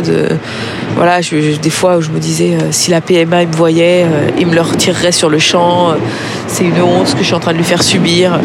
Mais en même temps, euh, je suis extrêmement euh, euh, partagée par le fait que euh, avec la reprise, je me disais que je peux pas le laisser pleurer. En fait, un, un enfant qui se réveille 12 fois par nuit, bah, sa mère, elle peut gérer, son père, il peut gérer. Mais tu peux pas demander à un inconnu de gérer 12 réveils par nuit et euh, d'assurer le lendemain et euh, voilà d'être au travail quoi et que ça soit ça tes conditions de travail et, euh, donc du coup bah, pour la recherche de nounou c'est très compliqué et et aussi même en fait moi je suis, ultra stressée d'avoir quelqu'un qui va péter un câble en pleine nuit et qui va le secouer. Donc, euh, donc voilà, du coup, euh, c'est un peu ce qui m'a, ce qui m'a motivé et, aidé à franchir le cap. Euh, je me dis, est-ce qu'il, enfin voilà, clairement, j'ai choisi que je préfère avoir un enfant qui, qui pleurait. encadré plutôt qu'un enfant qui risquait d'être secoué par une nounou qui pète un câble. Donc, donc voilà. Sinon, il grandit bien, il, il rigole aux éclats, il rampe comme un escargot, enfin non, comme une, limace agile, on va dire. Il est très très rapide. Euh, il s'éclate avec ses frères. Dès qu'il voit ses frères, il rigole. Euh, il a toujours une passion pour le papier. Si on a le malheur de faire traîner n'importe quoi qui s'apparente à du papier par terre, Even est dessus en quelques secondes. T'as même pas le temps de bouger qu'il est déjà dessus en train de le manger. Donc euh, ça donne des scènes vraiment improbables. L'autre jour, il avait chopé un paquet de Kleenex et joué avec à le manger. Et puis euh, Max, à un moment, il me dit mais euh, il n'y avait pas une languette pour le fermer? En fait, Even s'était collé la gommette écrit Kleenex dans le fond du palais. Donc on a dû faire une petite opération chirurgicale pour récupérer la gommette qui était collée au fond de son palais. Un sketch. Donc bah voilà, du coup, euh, on sait qu'on doit être extrêmement vigilant puisque euh, chaque truc qui ressemble de près ou de loin à un papier euh, est aussi vite avalé. Euh, quant au déplacement, sinon, bah, voilà, il se met à quatre pattes euh, vraiment depuis hier. Donc c'est tout récent. Et debout, on n'y est pas du tout, du tout, du tout. Par contre, lui, il essaye de se redresser assis. Il ne peut plus être euh, met dans la poussette, euh, même si la poussette est allongée, il se remet assis. Dans son lit, il se met assis. Donc euh, voilà, avec soutien, il arrive à se mettre assis. Il n'arrive pas du tout à se mettre assis tout seul. il a forcément besoin de barreaux, de, des montants de la poussette pour se mettre assis. Mais, mais c'est vraiment son kiff, c'est d'être assis. Donc, donc voilà. Et bah, concernant la nounou, alors à l'heure où on se parle, c'est pas encore finalisé, mais en fait, euh, euh, bah, j'ai commencé ma recherche il y a quelques semaines. J'espérais sur le bouche à oreille. Ensuite, euh, j'ai essayé de faire d'aller regarder moi les annonces qui avaient été postées sur les sites spécialisés. Et, là, j'ai posté discrètement, enfin, en espérant être assez discrète.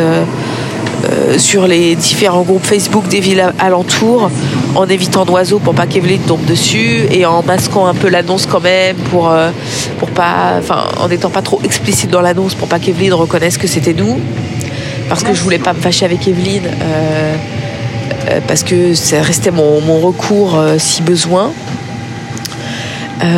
et en fait, bah, je trouvais rien. Le temps passe et ça me stressait beaucoup de de pas trouver. En fait, avec Evan qui pleure quand même des fois la nuit longtemps, vraiment, je suis terrorisée de quelqu'un qui le secoue. Et, euh, et en fait, bah, on a aussi on a l'incertitude de la crèche, c'est-à-dire qu'on a fait une demande de place en crèche pour septembre et on aura la réponse que fin avril. Donc en fait, notre recherche de nounou, elle est un peu malgré tout dépendante de ça. Ça change pas mal d'heures. Savoir s'il faut le garder la journée ou non. Donc bon, tout ça mis bout à bout fait que la recherche de nounou, euh, c'était pas très concluant. Et, euh, donc après avoir réfléchi avec Max, euh, on s'est mis d'accord sur le fait de reproposer à Evelyne de travailler chez nous jusqu'au mois d'août. C'est-à-dire finir l'année scolaire. Euh, parce que de toute façon, bah, Max et moi, on va être pas mal dispo. Euh, Max a mis beaucoup de congés en mai-juin. Euh, moi, avec la reprise, bah, en fait, je serai là la nuit. hein. même si je travaille la journée, je serai là la nuit. Plus, on a nos semaines de parental. Donc, on s'est dit qu'on on se laissait jusqu'à août euh, donc avec Evelyne. Ce qui fait que là, en fait, je vais la, je vais la convoquer, là, on va discuter. Et l'idée, c'est que euh, on met au, clair le fait que euh, on fait une espèce de tentative sur quatre mois, à la fois pour elle et pour nous, pour voir si elle 3 c'est gérable. Enfin voilà, je lui présente comme ça. Et peut-être que d'elle-même elle dira que 3 finalement ça va pas. Et je vais émettre l'idée que euh, nous on a besoin de voir aussi comment ça se passe avec euh, à la fois un bébé, à la fois Célien qui a besoin d'un cadre pour ses devoirs. Donc euh, présenter un peu la chose comme ça, de manière à pouvoir avoir une porte de sortie au mois d'août si, si on n'est pas satisfait et si on a trouvé quelqu'un d'autre pour pouvoir pour pouvoir lui dire que voilà que, que, que ça va pas le faire. Parce que c'est vrai que là on s'est séparés euh, euh, sans du tout évoquer le fait que euh, que nous on n'avait pas envie de la reprendre. Donc c'est vrai que c'est sans doute un peu violent pour elle si de pas la reprendre. Et donc là, bah, quand on s'est dit qu'on allait faire comme ça, de toute façon, on n'a plus vraiment d'engagement vis-à-vis d'elle parce que une fois que ton employé a dépassé 70 ans, tu peux le, licencier pour, euh, enfin, tu peux le mettre à la retraite forcée en fait, au-delà de 70 ans, et tu lui dois aucune indemnité puisqu'il a plus de 70 ans. Donc on sait qu'on n'est pas coincé, que si jamais euh, euh, nous ça le fait pas, si on trouve quelqu'un, et ben voilà, on, on fera ça. Mais en tout cas, je me sens tellement plus sereine depuis que j'ai pris cette décision que, que clairement ça me conforte dans l'idée que c'est la bonne. Après, ce qui manque, c'est bah, qu'on voit Evelyne pour en discuter avec elle. Euh, elle m'a dit ok pour, euh, pour qu'on se voit, euh, je vais parler de la reprise, elle m'a dit pas de problème. Donc je, je suis pas très inquiète sur le fait qu'elle accepte. Surtout qu'on va lui faire une belle augmentation. Donc, donc voilà, je suis plutôt, je suis plutôt sereine là-dessus. Et en tout cas, moi ça me fait tellement de bien de me dire que ça va être elle encore jusqu'à l'été où il n'y a pas vraiment de pression ni pour l'école de Célien parce que l'année elle est déjà Je veux dire, euh, partir de mai, elle sera déjà pliée. Et euh, voilà, ça nous laisse le temps de voir si Evel est pris à la crèche et de voir exactement euh, quels sont nos besoins, combien d'heures ça représente quand on travaille tous les deux avec un temps alterné. Donc, donc voilà, les petites news concernant Evel et la doudou. Aujourd'hui, on est le dernier jour de février, on est le 28 février. Donc déjà Léopold a 8 mois, on va dire, on triche un peu d'un jour, mais voilà. Il se trouve qu'il est malade depuis hier, il nous fait de la fièvre, il est tout ronchonchon, les yeux un peu vitreux, tout, tout patraque. Donc euh, voilà, euh, hasard fait bien les choses, ça faisait plusieurs semaines que j'avais rendez-vous chez le médecin aujourd'hui pour une visite de routine. Donc ça tombe très bien parce que comme ça il pourra le regarder euh, aussi. Euh, et hier, euh, pour la première fois depuis que Léopold est né, je me suis fait un beau plaisir. Je l'ai mis à la crèche et je suis allée à Avignon tout de suite après l'avoir mis.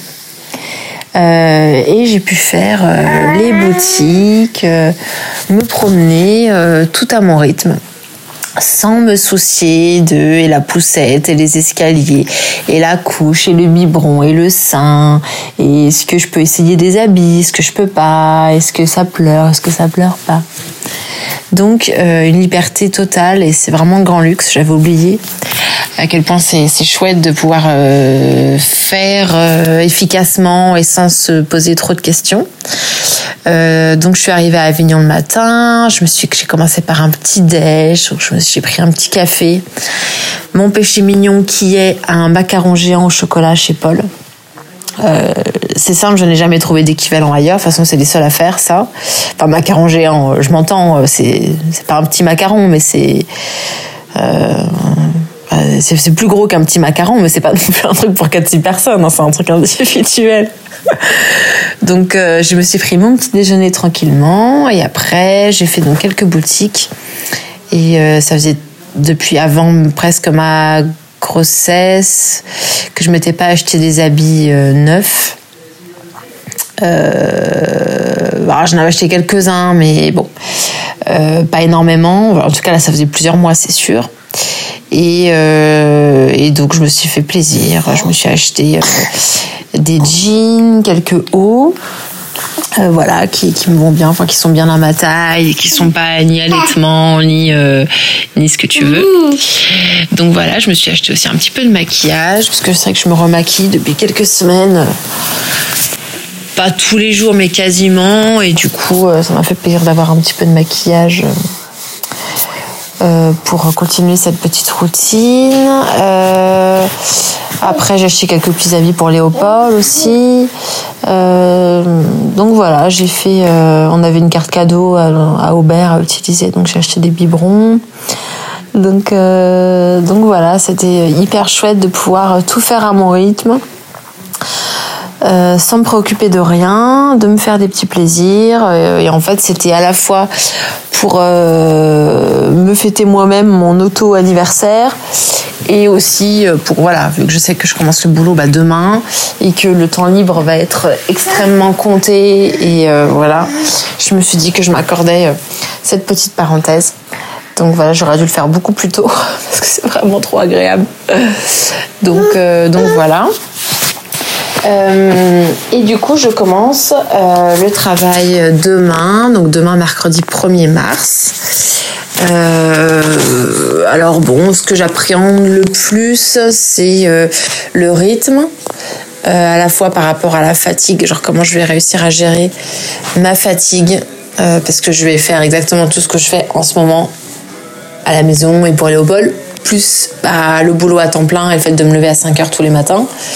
Donc euh, j'appréhende un peu de voir comment je vais réussir à, gérer la fatigue. Euh, et le truc aussi qui, me stresse, eh bien, c'est de passer beaucoup de temps avec Léopold. Euh, parce que là, même si depuis février il va à la crèche, il y va quatre matinées par semaine. Donc on a quand même toutes nos après-midi ensemble le week-end, les soirées, le matin, enfin le matin avant la crèche, de 6 à 8, c'est moi aussi. Enfin, c'est moi, c'est nous. Et euh, passer de ça à le voir euh, beaucoup moins. Euh, bah ouais, forcément, ça, ça, me, ça, me, ça me travaille. Et j'arrive pas à savoir si je vais trouver ça euh, dur, mais ok. Euh, extrêmement dur. euh, Enfin voilà, je sais pas du tout comment je vais gérer ça. Ça se trouve, euh, je vais trouver un équilibre comme ça et je vais me dire que c'est cool. Ou alors pas, je, je sais pas. Donc c'est un peu l'inconnu à ce niveau-là et je me pose beaucoup plus de questions de cet ordre-là que du côté le boulot, le machin, le. Donc donc voilà. Et à part ça, euh, du coup, depuis que papa et maman sont en Asie, donc je garde euh, Molky. Euh, donc on y va euh, au moins deux fois par semaine. Hop là. Ma, ma bestiole m'avait glissé les bras. On y va au moins deux fois par semaine. Donc soit j'y vais le week-end avec Florian, soit j'y vais avec Léopold. Je suis allée aussi une fois toute seule. Donc euh, voilà, euh, bon à chaque fois, voilà, Molky, euh, elle est contente de nous voir, mais bon, elle n'a pas une gratitude énorme. elle est vite saoulée par les caresses et après deux trois papouilles, elle, retourne un peu faire sa vie. Mais voilà, ça se passe très bien. Euh, ça nous permet de passer un peu de temps à Brant, euh, même si là, toi, il fait pas très beau, du coup, ça c'est un peu tristoun, mais bon. On va y aller, euh, enfin, je vais y aller avec Léopold après le médecin. On va manger là-bas le midi, et puis après, on pourra, on reviendra. Et oui, parce qu'il n'y a pas crèche aujourd'hui. Et euh, ce week-end, le 4 et 5 mars, il y a un rallye automobile qui passe au-dessus de Brandt, enfin au-dessus de la maison de papa et maman. Donc du coup, là, ça fait euh, plusieurs jours déjà que la chatte, on ne la fait plus du tout sortir. Par peur que euh, j'arrive, mon kiki. Par peur que quand on ait besoin de la faire rentrer, euh, elle, euh, elle se, on la trouve plus.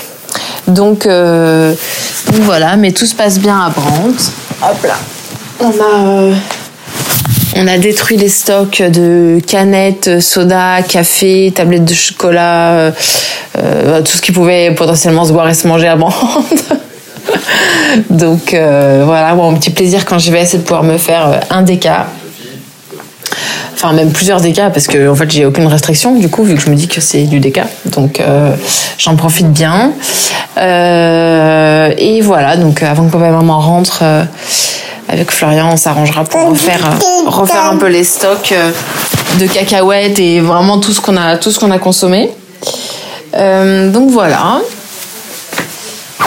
Et puis sinon, euh, il y a eu pas mal de neige là à Ferrassière et à Bante aussi d'ailleurs, mais plus à Ferrassière euh, hier, enfin de la nuit de dimanche à lundi. Euh, donc c'est chouette parce que du coup c'est tout blanc. Avec Florian, on a mis euh, un bon quart d'heure à réussir à faire sortir la Yaris de chez nous parce qu'il y a une côte tout de suite et on n'a pas beaucoup d'élan. Et, euh, et heureusement, euh, bon voilà, moi j'ai essayé, j'ai pas réussi, genre du tout, j'étais complètement embourbée. Et bon, Florian avec différentes manips, machin, en déneigeant un peu, on a réussi à la faire sortir hier, mais ça nous a pris un bon quart d'heure. Donc euh, je lui avais dit pourtant la veille quand il a commencé à neiger et qu'on a vu que ça tenait, je lui dis ah tu veux pas que j'aille monter la Yaris en haut de la côte, on la garde en plus haut euh, pour demain au cas où tout ça. Il me dit mais non, euh, ça va aller, c'est que de la poudreuse. Bon, j'aurais dû m'écouter et note pour plus tard pour la prochaine fois.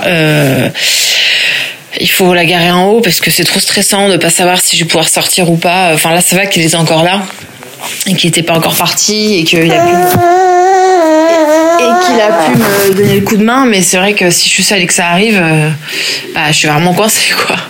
Donc voilà. Bon, a priori, ils annoncent pas de neige à nouveau et on est déjà en mars aussi. Donc en fait, le printemps va quand même arriver euh, assez vite. Donc euh, je pense pas qu'il y ait d'autres épisodes neigeux comme ça.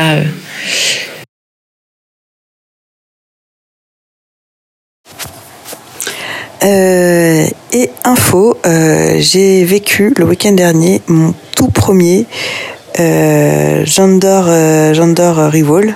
Je sais pas comment on dit. Bon, euh, bref. Joanne, la femme de Joanne, pardon, Audrey, la femme donc de Joanne, ma copine Joanne Nancy, attend leur deuxième enfant. Donc, bah voilà, il y avait un peu qu'elle dans mon entourage hein, pour faire ça. Donc, dimanche dernier a eu lieu euh, le Gender, euh, Gender Revol, je sais pas comment on dit, euh, à Annecy. Donc, dans une petite salle, une salle très sympa d'ailleurs, qui est, c'est une sorte d'appartement qui sert à faire des réceptions dans un immeuble à Annecy. Bon, bref. Et donc initialement, les enfants étaient interdits, euh, à part euh, Sacha qui est leur euh, premier garçon qui a maintenant 3 ans. Mais et c'est donc des amis à, elle qui organisaient ça. Donc voilà, le truc c'est que ben Greg étant de garde, moi j'étais déjà pas très enchantée euh, d'y aller euh, faire l'aller-retour dans la journée à Annecy pour ça euh, de base, mais alors bon avec les, je pouvais pas, enfin c'était avec les enfants ou rien quoi. Donc du coup j'aurais écrit en disant bah, moi je suis malheureuse, enfin, je suis avec mes trois enfants, est-ce que je peux quand même, enfin est-ce qu'il y a une exception qui peut être faite ou bon, l'exception a pu être faite. Donc, ben, dimanche dernier, on est allés tous ensemble, euh, sauf Greg, euh, vivre cet événement. Donc, on est arrivé dans cet appartement euh, avec euh, une déco incroyable, vraiment, digne de, digne, digne de, des plus grandes publications d'Insta- d'Instagram. Du bleu, du rose de partout, des gâteaux, des sucettes, des cocktails bleus, des cocktails roses. Bon, bref, quoi, des, des trucs. Et euh, un grand panneau avec des ballons noirs où euh, dans un de ces ballons noirs, il y avait des paillettes, soit roses, soit bleues, et que euh, Joanne et Audrey devaient donc faire euh, une sorte d'escape escape game pour euh, recueillir des fléchettes et à la fin donc balancer, les fléchettes euh, sur le ballon jusqu'à sur les ballons noirs jusqu'à réussir à euh, faire péter le ballon avec les, les confettis soit donc bleu soit rose. Donc voilà, bien évidemment, on a passé la porte. Ruben Emilo jouait déjà avec ces fameux ballons noirs. Donc ça a été un peu l'hystérie générale de oulala, euh, faut surtout pas qu'ils y touchent, ce que je peux comprendre. hein. Euh, quel drame si jamais, euh, si jamais ils pètent les ballons. Donc euh, voilà. Et, donc bah voilà, Joanne Audrey sont arrivées, trop contentes de la surprise. Elle savait, elle savait qu'elles avaient ça aujourd'hui, mais elle savait pas forcément qui était là, elle savait pas du tout euh, la- les repas, les machins. Donc donc voilà, beaucoup d'émotions. Euh, donc elles ont fait leur escape game. Euh, et, euh, et après, euh, elles ont pété les ballons. Et donc, c'est une petite fille qu'elles vont avoir en juillet. Donc voilà, c'était effectivement tout le- tous les clichés hein, qu'on aime bien. donc voilà, avec les larmes et les machins. mais bon, elles étaient trop heureuses. C'était chouette de, de les voir, de les voir comme ça. Euh, donc euh, ben voilà, on a resté au total, on a dû rester peut-être, on a dû arriver vers 11h, 11h30 et on est parti euh, vers 15h30. Voilà. Et donc chose incroyable, les enfants ont été mais incroyables. Déjà dans la voiture, à l'aller, pas entendu, ils ont dormi pendant deux heures. Moi je chantais à tue-tête, euh, eux ils ont dormi pendant tout le trajet. Donc c'était quand même déjà ça de gagner. Euh, arrivé là-bas, donc on est arrivé là-bas, c'était 11h15, l'heure à laquelle normalement ils mangent. Et il y avait de la pouffe de partout, mais qu'il fallait pas toucher en attendant euh, tous les invités. Ils ont été plutôt sages. Bon, je crois que Milo, il a dégommé un ou deux euh, Monster Munch rose là, mais bon, ça s'est pas trop vu. Euh, après, bon, ils ont pas des masses mangées, mais ils ont été, voilà, ils ont pas pas dénoté. Et surtout, après, donc ils n'ont pas fait la sieste parce que bah, il y avait rien pour faire la sieste et qu'il y avait du bruit et que, enfin voilà, j'avais rien, rien pris pour les coucher. Mais euh, ils ont été incroyables. Ils- Je me retournais, ils étaient tous les trois dans un coin à se des histoires. Euh, Ils... ils ont- On les a pas entendus, mais une fois. Euh, après, on leur a donné de quoi faire des bulles. Donc là, j'ai dit, voilà, mais là, ça va être le drame. Parce que bon, généralement, le pot de bulles tient à peu près deux secondes, puis euh, soit ils se le jettent dessus, soit c'est renversé, soit.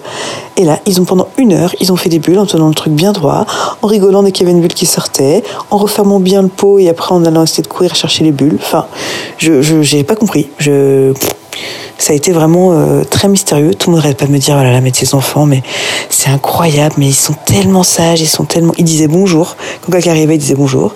Ils disaient merci. Je savais pas trop pourquoi des fois, mais bon, ils disaient merci à tout va.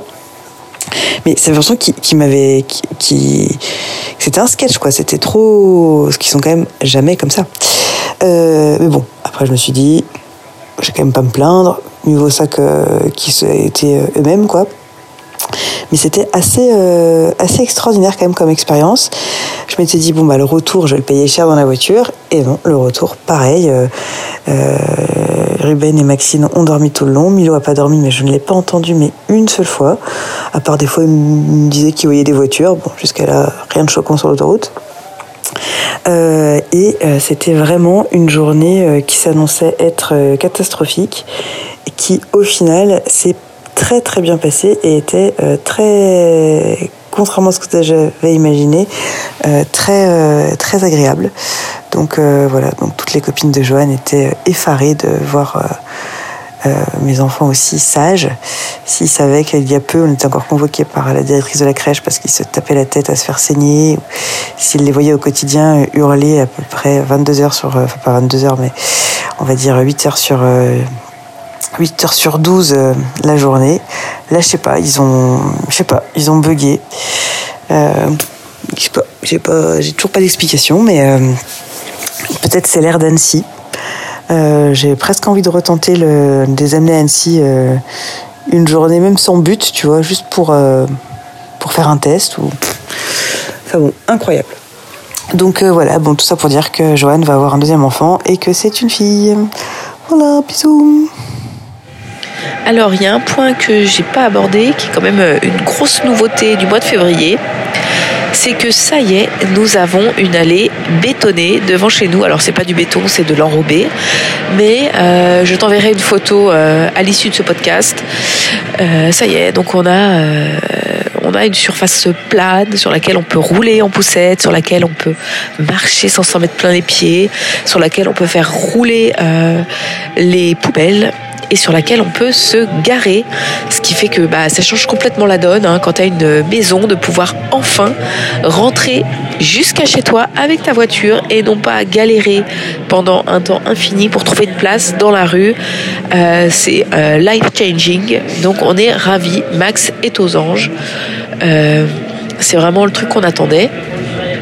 Et en parlant travaux, euh, on a reçu un mail de notre avocate la semaine dernière qui nous annonçait que les artisans, euh, les premiers artisans, avaient jusqu'au 26 au soir pour nous remettre la somme qui nous est due et qu'à partir du 27 février, euh, l'huissier ferait une saisie sur compte. Donc à l'heure où on se parle, on est le 28, on n'a pas eu encore de retour, je ne sais pas du tout quels sont les délais pour euh, ce genre de procédure, mais en tout cas, euh, ça a l'air d'être en cours. Euh, une chose est sûre, euh, ce qu'on a réfléchi avec Max, c'est que, en gros, clairement, euh, en fonction de l'huissier que tu as, t'en as qui sortent les doigts et t'en as qui font le strict minimum. Si là, l'huissier ne récolte rien, euh, on pense qu'on fera appel à... Parce que là, c'est l'huissier de l'avocate, en fait. On pense qu'on fera appel, nous, à un huissier. On n'est plus à 300 ou 400 euros près pour l'huissier, afin de récupérer euh, ce qui nous doit, euh, d'avoir euh, vraiment un, huissier qui, qui se salit les mains pour aller, euh, pour aller chercher ce qui, ce qui nous revient. Voilà, voilà. Bon, bah, je ne peux pas m'empêcher de faire une, autre réaction suite à ton audio, Chacha, sur, euh, sur la, fête avec Johan et sa femme. Alors, ça m'a bien fait rire parce que tu l'as prononcé plusieurs fois. Et tu as, eu, tu as réussi à chaque fois à le dire d'une mauvaise manière. Donc, ce n'est pas Rivel, ce n'est pas Rivol, c'est Riville. Gender reveal. Voilà, tu m'as, ça m'a vraiment très fait rire. Euh, écoute, bah chouette pour cette journée. Je savais pas du tout que tu allais faire une crochet à Annecy. Euh, Enfin, aller-retour. Et euh, ma seule réaction, c'est euh, mais, mais quand même, quel courage et force de t'être aventuré, quoi qu'il en soit, avec les trois là-bas à la journée, avec, comme tu disais, rien pour les siestes, de la tentation, des choses fragiles, les seuls enfants quasiment, etc. Donc, euh, euh, je suis très contente que ce soit très bien passé et- et- et voilà, et c'est top. Euh, au moins, vous en gardez tous un très bon souvenir. Euh, mais, euh, mais waouh, en tout cas, admiration, hommage pour ta, ouais, la, motivation que tu as, eue de partir comme ça toute seule avec les trois. enfin, déjà, j'arrive toujours pas à comprendre que t'en es trois. donc des jumeaux, enfin bref, c'est tout ce que ça entraîne et vos boulots, etc. Ta vie est déjà dingue. Euh, mais alors là, en plus, euh, c'est ouais, méga respect. Euh, voilà, c'était ma, petite réaction. Et sur les gender reveal, ce phénomène de mode. Bon, c'est un moment pour faire la fête, etc. Soit. Après, c'est vrai que c'est quand même polariser l'attention sur un détail de la grossesse qui n'est pas censé en être un gros. Donc, euh, bon, écoute, si ça fait plaisir aux parents et que ça permet de réunir tout le monde avant l'arrivée du petit ou de la petite, euh, bon, ça fait le mal à personne, hein, c'est une industrie. Bon, Euh, c'est c'est à la mode, quoi.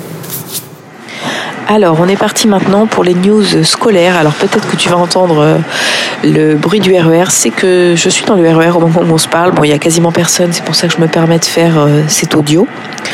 Donc, niveau scolaire, eh ben, en février, ça a été un peu la, tuile pour Célien, puisque sa maîtresse euh, a été en arrêt maladie pendant deux semaines avant les vacances. Officieusement, il semblerait que c'est un burn-out. Donc euh, la question demeure entière de sera-t-elle là à la rentrée Euh, Sachant que Célien avait déjà euh, grosso modo deux semaines et demie, trois semaines de retard sur le programme. En fait, c'était assez facile à voir puisque son livre de lecture suit les, événements de la vie. Et, euh, et en gros, euh, le, le chapitre qui parlait de, du Nouvel An, euh, la maîtresse l'avait fait euh, juste avant la rentrée, en sautant beaucoup de pages pour être le Nouvel An au moment du Nouvel An. Et donc, à partir de la rentrée de janvier, elle a fait rétrospectivement les leçons qu'elle avait manquées. Et en gros, on est revenu au Nouvel An, on était déjà euh, fin janvier. quoi. Donc euh, clairement, euh, trois semaines de retard. Enfin, deux semaines et demie, trois semaines. Euh, donc voilà, on va voir comment ça se passe à la rentrée. Bon, j'avoue ne pas être très inquiète pour Célien, hein, c'est pas le souci, mais c'est vrai que euh, c'est un peu frustrant, on sait jamais. Euh, on nous dit oui, elle est remplacée. Après, on nous dit non, gardez-les chez vous. Euh, bon, c'est vraiment, t'as l'impression que c'est l'école à la carte, quoi. On demande de la rigueur aux parents, mais en face, c'est pas vraiment la même rigueur qui s'applique. Sinon, Célien a fait les évaluations, les deuxièmes évaluations de CP, donc qui avaient lieu euh, justement en janvier. Et euh, écoute, on a reçu les résultats. Euh, en français, c'est parfait. Et en maths, euh, bah, sur les cinq pôles, tout est parfait sauf un qui est entre plus plus et euh, plus plus plus. En gros, ça se vaut entre plus plus plus et plus plus plus. Et donc là, il est entre plus plus et plus plus plus sur la résolution des problèmes. Donc, euh, on a essayé de regarder le livret, on n'a pas vu nous où étaient les erreurs, mais ça veut dire que probablement sur euh, cinq exercices, il a dû faire, je pense, deux fautes, quelque chose comme ça. Donc je sais pas, je pense que c'est de l'inattention. Enfin, j'ai pas vu exactement ce que c'était. Clairement, je pense que c'est de l'inattention parce que euh, euh, voilà sur, euh, enfin quand on a refait ensemble les cinq du truc, il y avait aucun souci. Je sais que c'est quelque chose qui sait faire. En gros, normalement, ça doit être une histoire de t'as euh, 12 bonbons et t'en donnes 5, combien il t'en reste? Donc bon, je sais pas ce qui lui est arrivé à ce moment-là. Et quoi qu'il en soit, les résultats de ces évaluations bah, sont excellents. La maîtresse a, mis une évaluation de, semestre en disant que c'était euh, bah, voilà, excellent, qu'il avait les félicitations, qu'elle le félicitait, qu'il fallait qu'il euh, continue comme ça. Donc, euh, écoute, on l'a nous aussi bien félicité. Euh, lui était euh, fidèle à lui-même, genre non mais les évaluations c'est trop facile. donc, euh, donc voilà, je sais pas s'il se rend compte, je sais pas s'il est fier de ce qu'il a fait, mais euh, mais en tout cas, bon, on a, nous, on l'a- un peu félicité euh, à ce sujet-là. Euh, les trucs sur lesquels on l'a pas félicité, c'est que, ben, comme à chaque vacances, j'avais refait sa trousse euh, nickel, tu vois, avec tous les feux, tous les crayons, tout ce qui allait bien. Et déjà la semaine avant les vacances, il m'avait fait une réflexion du genre non mais j'ai plus un seul feutre. Et euh, donc bon, j'avais dit euh, bah cherche quand même, tu cherches tes feutres, tu me les ramèneras, tu les ramèneras pour la, les vacances. Et euh, le, bah, le soir des vacances, il a ramené sa trousse. Sa trousse est vide. Sachant que sa trousse comprend normalement euh, 12 crayons de couleur, 12 feutres, 4 ou 5 crayons ardoise, 4 ou 5 crayons papier, une gomme, un taille-crayon, des ciseaux et euh, des deux stylos bleus euh, friction. Donc bon, autant dire que j'étais dépitée de voir la trousse vide.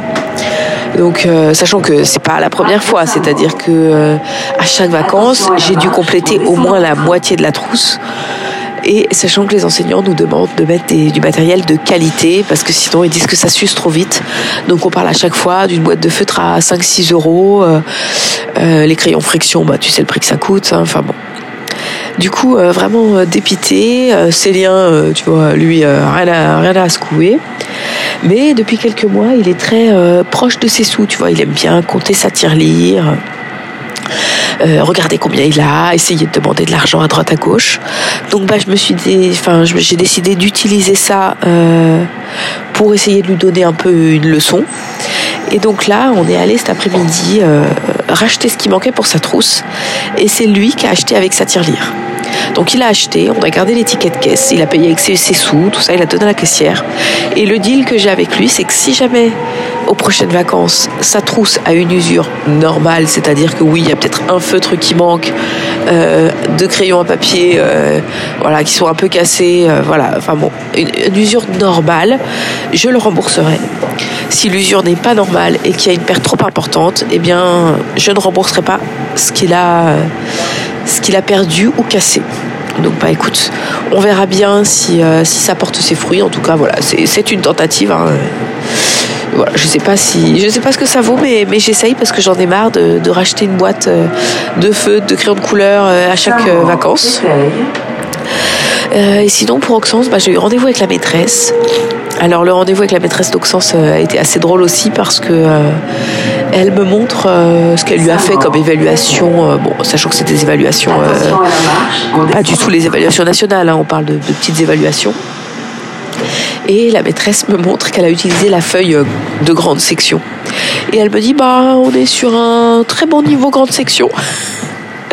Donc bon, elle a vu que je souriais et elle dit bah que effectivement qu'elle s'était bien rendu compte qu'Auxence euh, il savait faire pas mal de choses. Donc euh, voilà, elle m'a rassurée sur le fait qu'elle avait bien pris en compte et qu'elle euh, voilà, laissait pas dans un coin. S'il manifestait le désir de faire un truc euh, de grande section ou un truc un peu plus compliqué, euh, elle lui faisait volontiers, mais que euh, voilà, elle le poussait pas. Si s'il demandait rien, bah voilà, comme il est en petite en moyenne section, elle elle le laisse elle le laisse faire ce qui l'activité en gros c'est un peu à la carte entre moyenne et grande section pour lui.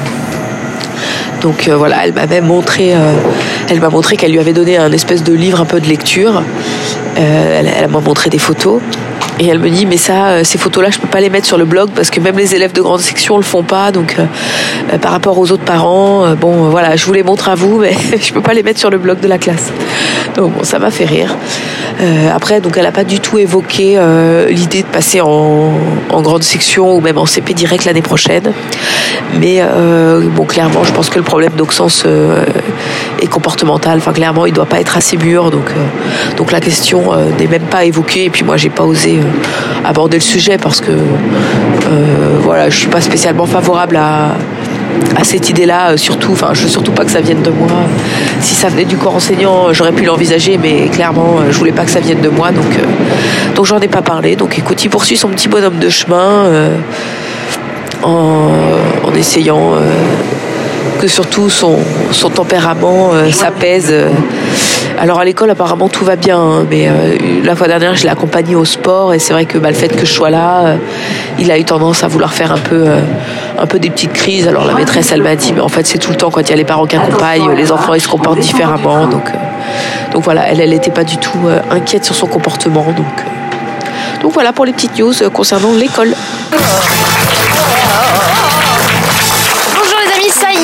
J'ai enfin testé l'héroïne et sincèrement ça vaut le coup. Vraiment, non pas du tout, pas du tout. Euh, beaucoup plus excitant. J'ai acheté un téléviseur. Waouh. Mais héroïne, dérivé opiacé, télé, néo opium du peuple, etc. J'en place une pour- pour tous mes matérialistes. Elle est pour toi, Karl frérot. Euh, bref, vendredi, acquisition d'un poste de télévision. Euh, pour le gros des gens qui nous écoutent et qui n'ont jamais eu la chance de venir chez moi, ça ne marche pas du tout avec le mood board. L'idée de l'affaissement physique et moral au sein de mon foyer est proscrit. Déjà, j'ai pas de canapé chez moi parce que j'ai l'impression que c'est comme les marécages de la mélancolie dans l'histoire sans fin.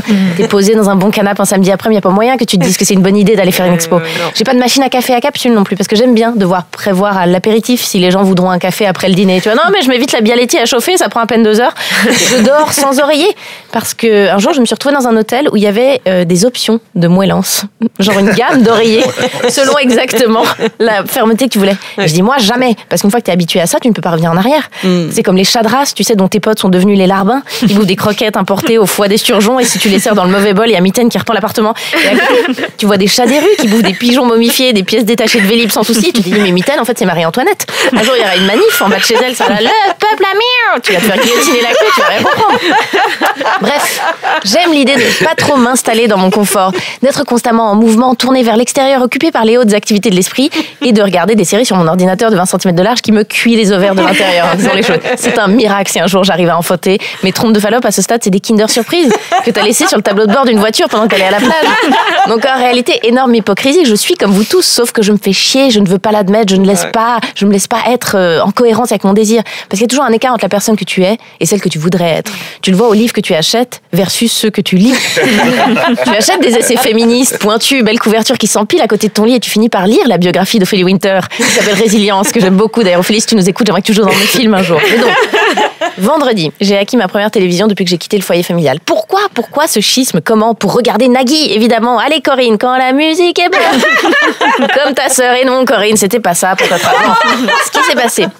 Vendredi matin, je me suis réveillée, mais énervée. J'ai une grosse semaine de boulot et donc la personne avec qui je partage ma vie en ce moment, oui, on n'est pas obligé d'en parler, mais en deux mots, euh, Bah, c'est un petit mix que j'ai adopté il y a quelques temps. Il est super, il est très affectueux, il est vacciné, il perd pas ses poils, il sociabilise très bien avec les autres au parc. Alors je le dis pour toutes les femmes qui pensent à prendre un homme, franchement, allez voir en refuge, adoptez.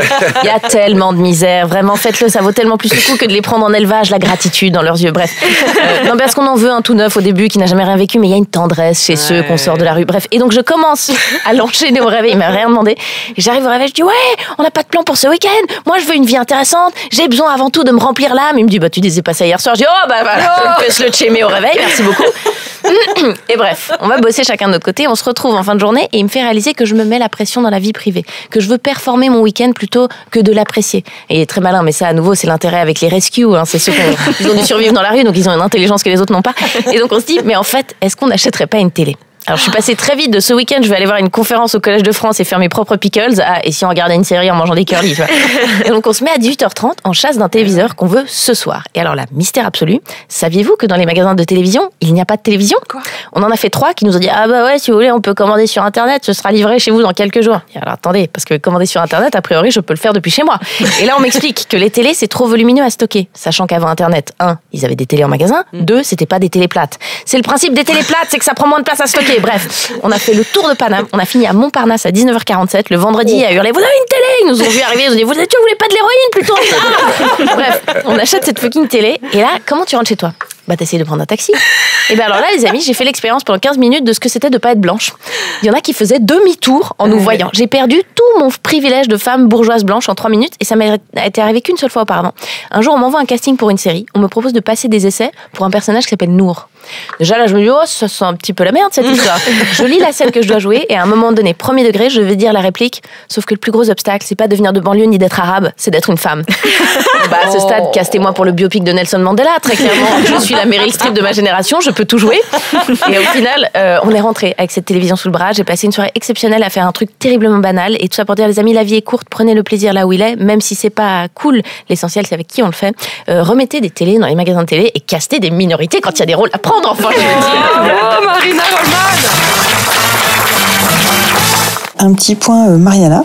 Mariana, c'est l'Ukrainienne qui euh, habite donc chez nous depuis septembre, euh, qui est étudiante à la fac euh, en économie à saint qui, je crois, en même temps fait par correspondance euh, euh, un cursus ukrainien, parce qu'elle sait pas trop du coup de quoi sera fait demain et, et elle aura comme ça la possibilité soit de continuer ses études en France, soit de repartir euh, euh, même si bon, pour l'instant, c'est, euh, je sais pas du tout euh, ce qu'elle veut faire.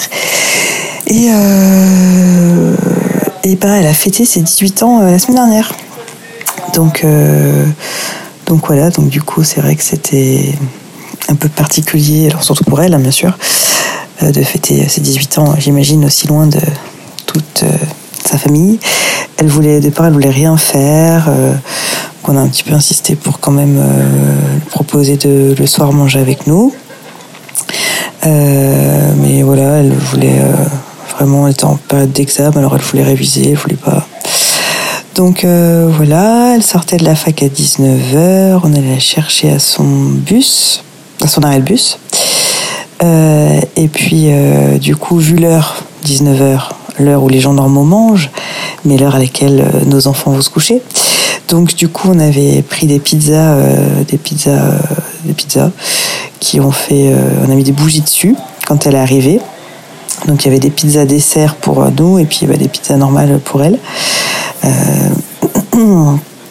Et, voilà, donc on a éteint les lumières, chanté Joyeux anniversaire. Ruben et Milo ont soufflé les bougies. Ils ont voulu recommencer. On a rechanté les anniversaires. Mariana, je pense, n'a jamais réussi à, éteindre une bougie euh, avant euh, Ruben et Milo. Euh, voilà, on lui a offert un cadeau. Et après, Ruben et Milo, ils ont fait des bisous. Maxine aussi était trop contente, était trop fière. Mariana, elle a un petit peu pleuré parce que elle était un petit peu émue. Je pense qu'elle ne s'attendait pas forcément à ça. Euh, et puis bon, bah après à 20h, elle est partie euh, réviser, euh, se coucher. Je sais pas trop ce qu'elle a fait, mais, mais, mais voilà, c'était un, moment malgré tout sympathique. C'est vrai que des fois, ça fait un peu de la peine de s'imaginer ce qu'elle doit malgré tout vivre, même si voilà, elle va bien, hein, voilà, la fac, elle a des amis. elle fait des. Enfin, elle part en week-end.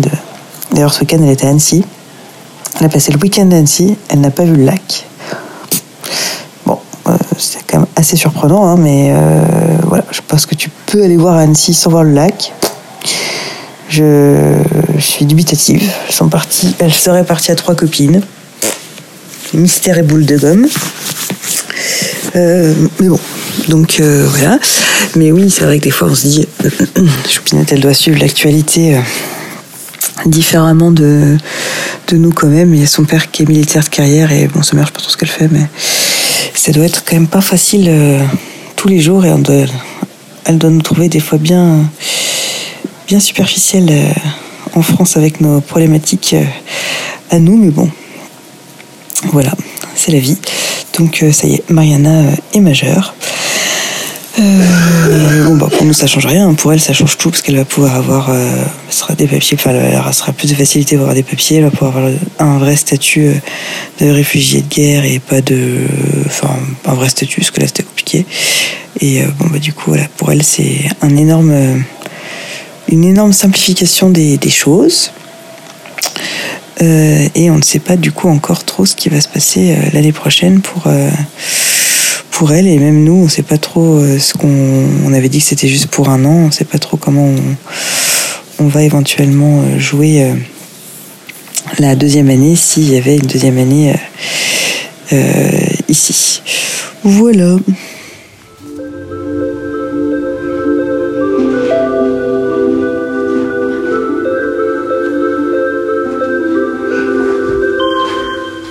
Une gousse d'ail, pieu ou un rayon de soleil sont les moyens les plus communs de lutter contre les vampires.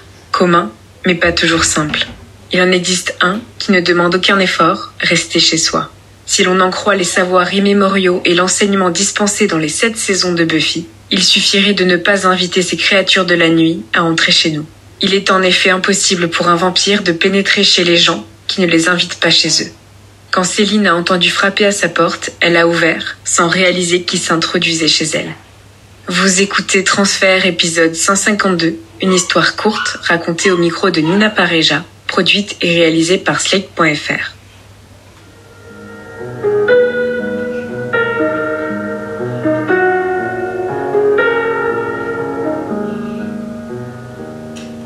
On est en septembre 2016. Euh, je viens d'avoir mon diplôme et de signer mon premier CDI. Le CDI commence par un séminaire à Marseille. On part euh, trois jours euh, avec le, le département entier et je rentre un vendredi soir. Et le même soir, j'ai l'anniversaire d'une de mes meilleures amies. Il faut quand même que je repasse par chez moi pour déposer mes affaires. Je dis au revoir à mes collègues. Je me dépêche de rentrer chez moi. Et puis, dans tous les cas, je me dis que je vais rester une demi-heure. Je pose mes affaires et je vais repartir euh, aussi vite que je suis arrivée. Il est, euh, il est à peu près 19h30. Euh, J'arrive chez moi, je pose mes affaires. Je mets de la musique pour euh, commencer à me, me mettre un peu dans l'ambiance et me, préparer à la soirée. Je fais un peu de ménage. Je commence notamment par la vaisselle. Et donc, ma cuisine donne directement sur le palier. Donc là, j'aperçois un peu de lumière sur le, le palier. Et que cette lumière, elle reste allumée. Par curiosité, euh, je regarde dans mon petit œil de bœuf et là, euh, j'aperçois euh, une jeune femme qui attend. Je me dis à ce moment-là, assez instinctivement, qu'elle doit attendre mon voisin. Donc je me remets tout simplement à faire ma vaisselle et à courir un peu partout chez moi avec toujours cette musique assez forte. Et là, quelques minutes après, on frappe à ma porte.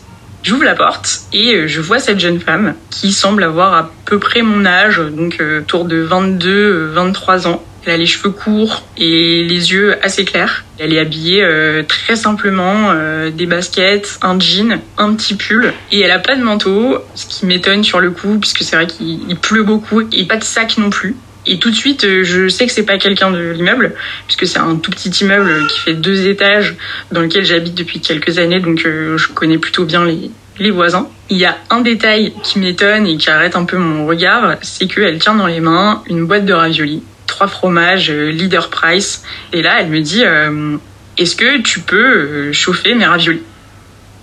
Ma première question avant de lui répondre, c'est comment t'es rentrée dans l'immeuble? Et elle me raconte à ce moment-là qu'elle a suivi une dame qui lui a permis de rentrer dans l'immeuble. Qu'ensuite, elle a suivi cette dame, elle a frappé chez elle, elle lui a demandé la même chose, à savoir est-ce qu'elle pouvait chauffer ses raviolis? Et la dame lui a répondu qu'elle n'avait pas de micro-ondes. Donc quand elle me dit ça, je, me doute qu'elle parle de ma voisine du premier étage et que donc elle est montée, euh, peut-être en entendant euh, ma musique, euh, au deuxième étage où je me trouve.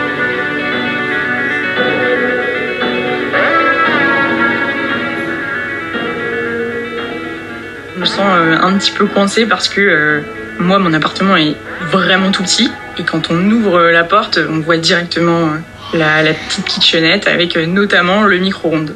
Donc euh, l'argument de je n'ai pas de micro-ondes n'est clairement pas euh, possible euh, ici.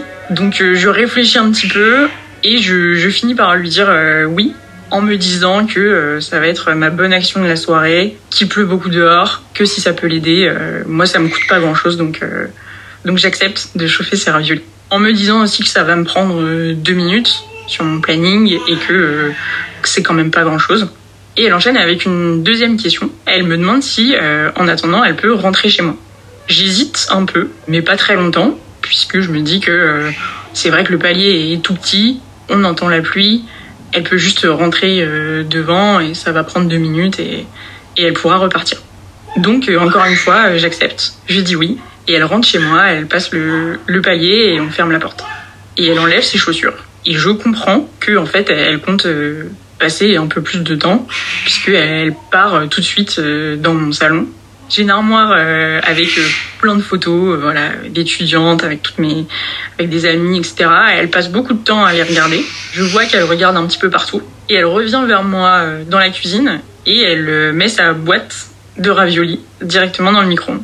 Moi, je lui montre le bouton qu'elle doit tourner pour allumer le micro-ondes et ça démarre. Et en fait, au bout de, de 5 secondes, euh, voilà, on commence à entendre des bruits bizarres. Et je comprends que, en effet, c'est vrai, il ne faut pas mettre d'alu ou de boîte de, conserve comme ça euh, directement dans le, micro-ondes. Et du coup, je me retrouve euh, un peu coincée, puisque la seule solution à ce moment-là pour chauffer ces raviolis, c'est de les retirer de la boîte de conserve et donc de les mettre dans une assiette. Donc c'est ce que je fais et je mets l'assiette au micro-ondes. Elle retourne pas mal dans mon salon, euh, toujours euh, très observatrice sur les photos, sur euh, les livres. J'essaye de lui poser des questions, mais soit elle ne répond pas, donc elle ignore complètement mes questions, soit ses réponses sont très très brèves. Par exemple, je lui demande si elle a un endroit où dormir, et à cette question, elle ne me répond pas. Elle passe pas mal de temps sur des livres, qui sont en plus mes livres de recherche que j'ai utilisés pour mon mémoire, assez spécifiques. Et je vois qu'elle les feuillette beaucoup, et je lui demande si elle les connaît. Donc elle me dit oui.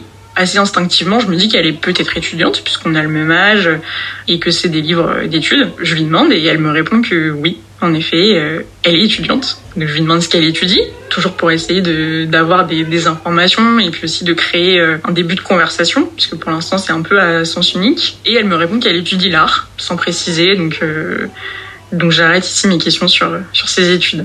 Elle a beaucoup regardé mes photos, mes livres, mais moi je me dis aussi euh, peut-être qu'elle regarde euh, ce qu'elle pourrait euh, prendre avec elle. Donc j'ai quand même deux ordinateurs parce que j'ai le mien et j'ai celui du travail. J'ai un bel appareil photo.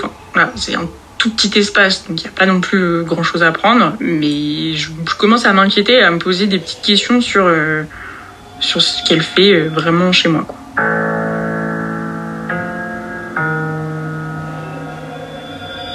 Les raviolis sont pas très longs à chauffer, donc euh, au bout de deux minutes, euh, le, micro-ondes euh, sonne. Elle s'assoit sur un, un tabouret avec la petite table basse et je comprends très bien à ce moment-là que elle va manger ses raviolis chez moi. Elle prend l'assiette et elle commence à, à manger. Je suis en face d'elle, moi je suis assise sur mon lit. Je continue d'essayer de lui poser des questions, mais elle me répond pas beaucoup. Par contre, elle me fixe constamment dans les yeux. Euh, ce qui est pas forcément très habituel et qui me déstabilise un petit peu quand même euh, sur le moment. Je sens qu'elle commence à être un petit peu installée et moi je regarde quand même beaucoup euh, l'heure qui tourne parce que j'ai toujours en tête que je dois courir euh, à mon anniversaire et que j'ai pas trop le temps de, de m'attarder. Donc je lui dis et je lui fais savoir que je suis un peu pressée parce que j'ai euh, l'anniversaire d'une de mes meilleures amies juste après. Et à ce moment-là, elle me répond qu'elle peut venir avec moi à cet anniversaire. C'est pas une question, c'est pas est-ce que je peux venir avec toi, c'est euh, je peux venir avec toi de façon assez affirmative. Ça me met un peu mal à l'aise et je lui réponds que non, malheureusement, c'est pas possible parce que euh, c'est un petit anniversaire euh, avec des gens que je connais bien et qu'on n'a pas prévu de ramener plus de monde que ça. Donc je lui dis que je suis pas très à l'aise avec cette idée. Quoi. Euh, elle me répond ok, sans trop insister. Donc je me dis ça va, elle, elle a compris, elle va pas insister. Autant au début je lui posais beaucoup de questions, j'essayais d'en savoir plus sur elle et en fait à chaque fois euh, soit elle répond pas, soit elle rompt le, le dialogue assez vite. Je suis de moins en moins à l'aise. Je suis sur mon ordinateur. Il y a toujours la musique à ce moment-là. Et je montre que je suis un petit peu occupée, en tout cas que je fais des choses. Aussi pour lui signifier que euh, malheureusement je vais pas pouvoir passer la soirée avec elle et que euh, voilà, il faut qu'elle s'en aille euh, assez rapidement. Mais elle me fixe constamment dans les yeux. Et tout en me fixant, elle me lance euh, T'as peur, hein? Et moi je lui réponds à ce moment-là en essayant d'avoir confiance en moi que non, j'ai pas peur, pas du tout, mais que j'ai pas forcément l'habitude de recevoir des gens comme ça chez moi.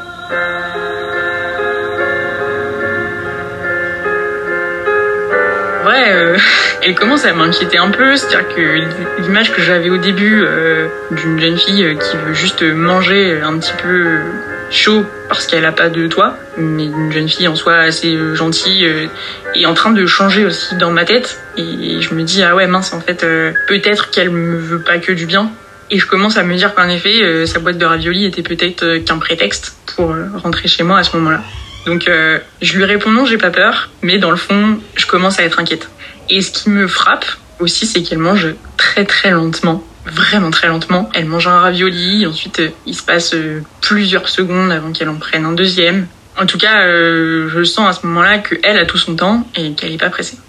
Et moi, je continue de lui signifier que, au contraire, moi, je suis un peu pressée. Et donc, je lui redis que j'ai ma soirée qui arrive. Et elle me dit à ce moment-là, mais toi, vas-y à ta soirée. Sous-entendu que elle, elle peut euh, rester là en m'attendant pendant que moi, je vais euh, à ma soirée comme prévu. Là, je, je me mets un peu sur la défensive. Et comme la première fois, je lui dis non, c'est pas possible, elle peut pas rester seule chez moi. Je lui dis que je vais devoir lui demander de partir euh, assez rapidement. Et je commence à, à insister. Qu'autant au début, je lui signifiais que je devais partir, mais sans la presser. Là, je la presse un peu plus et je lui fais comprendre que faut qu'elle s'en aille.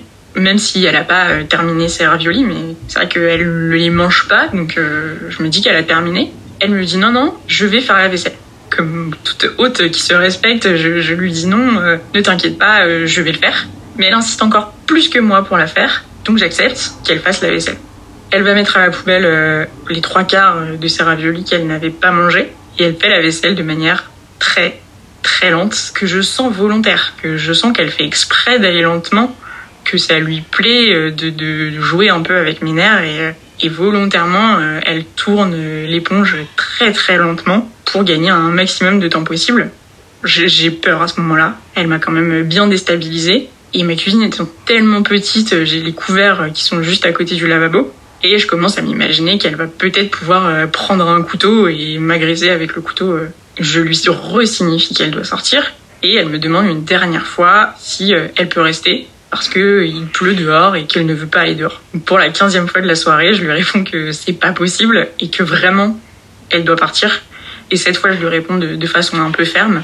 Je m'énerve pas, je reste toujours euh, assez calme. Et donc là, elle devient vraiment très bizarre. Elle commence à prendre un peu sa tête dans les mains, à sortir plein de phrases euh, un peu insensées. euh, J'ai du mal à la suivre. Elle me parle de son enfance. Ensuite, elle me dit qu'elle aurait pas dû venir, elle aurait pas dû frapper chez moi. Et enfin, elle me sort euh, cette phrase de façon assez violente où elle me dit euh, De toute façon, je suis la seule à te connaître. Je suis la seule à te voir sous ton vrai jour. Donc vraiment sous-entendu, euh, tout le monde pense que t'es très sympa, tes amis, etc. Mais moi, je vois vraiment qui tu es et, et je vois que dans le fond, t'es quelqu'un de méchant. Ça m'étonne et en même temps, surtout, ça me fait peur. Parce que là, je comprends qu'elle est dans une phase de folie où euh, elle peut partir absolument dans tous les sens et où en fait je maîtrise euh, absolument plus rien. Elle passe tellement d'une chose à l'autre, euh, d'un caractère calme à des phrases plus énervées, que je ne sais absolument pas comment elle va réagir ou ce qu'elle va dire dans la seconde qui va suivre. Je reste calme et surtout je la pousse gentiment vers la, la porte de la sortie. Je ferme la porte, Je ferme les deux verrous et je souffle un bon coup parce que j'ai vraiment eu très peur.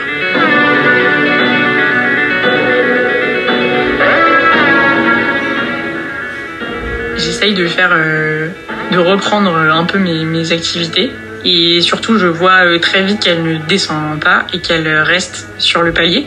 Donc la lumière est allumée, je la vois toujours très bien. Et surtout, elle commence à donner des, petits coups avec ses doigts sur la porte. Elle n'est pas du tout en train de, de frapper comme on frappe à une porte. C'est vraiment des, des petits coups avec le bout de ses doigts pour me signifier qu'elle est là en fait, qu'elle est là, qu'elle est derrière la porte. Elle ne parle pas et c'est assez glaçant.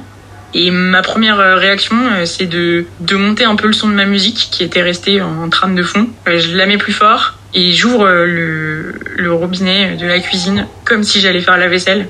Alors que je la fais pas, mais pour montrer que j'ai repris ma soirée et que elle pourra faire un peu ce qu'elle veut, ça ne me, ça ne m'atteint pas.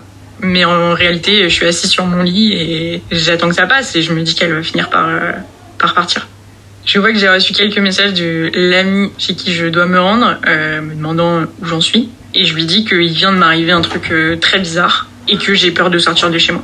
Elle me dit on peut s'appeler et je réponds non parce que euh, je sais que la personne est juste derrière le palier et j'ai pas envie qu'elle m'entende. Et donc elle me dit bah rappelle la police. Au début, je dis non parce que je dis mais c'est bon, elle est sortie, elle est plus chez moi, tout va bien. Et elle insiste vraiment. Elle me dit soit tu, enfin si tu ne le fais pas, moi je le fais et je les appelle. Et j'appelle la police en parlant pas très fort parce que j'ai vraiment pas envie qu'elle m'entende. Et euh, je leur raconte très brièvement, mais que cette personne est rentrée chez moi. Ils me demandent euh, si elle l'est encore. Et donc je leur réponds non, hein, que, j'ai réussi à la faire sortir. Et euh, ils me disent que dans ce cas-là, ils vont pas se déplacer. Mais par contre, euh, que je peux les rappeler si elle revient ou si elle refrappe beaucoup chez moi en voulant rentrer. Et au bout d'un moment, je retourne dans, ma cuisine et je vois que cette fois la lumière du palier est éteinte. Mais je ne l'ai pas entendu descendre. J'ai pas entendu de, bruit d'escalier, donc euh, je sais pas en fait si elle est encore derrière la porte ou pas. Et honnêtement, euh, je, je me sens pas du tout de, de sortir. Évidemment, je suis pas du tout prête puisque j'ai perdu un petit peu de temps, mais surtout je j'ai très peur d'ouvrir cette porte. Donc euh, à regret, euh, je décide de, de ne pas aller à ma soirée. Je reste un long moment euh, sur mon lit. J'arrive à m'endormir, euh, pas très tôt, mais j'arrive à m'endormir. En me réveillant, je pense à, cette porte que je dois ouvrir en fait, parce que je vais clairement pas passer la journée euh, enfermée chez moi. Donc aux alentours de 14 heures, euh, j'ouvre la porte, très doucement quand même, en faisant bien attention. Et le palier est vide, euh, elle est pas là, il a rien du tout, donc je, je descends et je sors de chez moi. Les jours suivants, je regarde pas mal autour de moi. je me dis qu'elle est peut-être toujours dans le coin. Je la revois pas. Par contre, je vais très souvent au Franprix qui est juste en bas de chez moi. Et euh, je vois cette boîte de raviolis euh, dans le rayon, mais comme je l'ai jamais vue pour le coup. Et c'est exactement la même. C'est vraiment celle qu'elle m'a apportée. Donc euh, cette fameuse boîte. Finalement, je je sais rien d'elle. Je sais pas comment elle s'appelait. Je sais pas si elle était SDF ou ou pas finalement. Je sais pas ce qu'elle faisait dans la vie. Euh, je sais pas vraiment pourquoi euh, elle a voulu rentrer chez moi ce soir-là, parce que clairement, euh, elle a pas mangé beaucoup de raviolis. Donc euh, souvent, je me pose cette question de savoir mais, qui elle était en fait.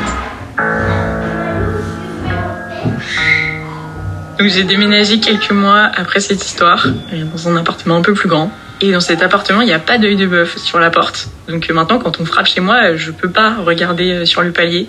Ce qui toujours me, frustre un peu. Donc je suis obligée d'ouvrir et j'ouvre très doucement et je fais bien attention si un jour quelqu'un me met une boîte de ravioli sur une table ou arrive chez moi avec une boîte de ravioli, euh, je suis pas sûre que ça me fasse beaucoup rire.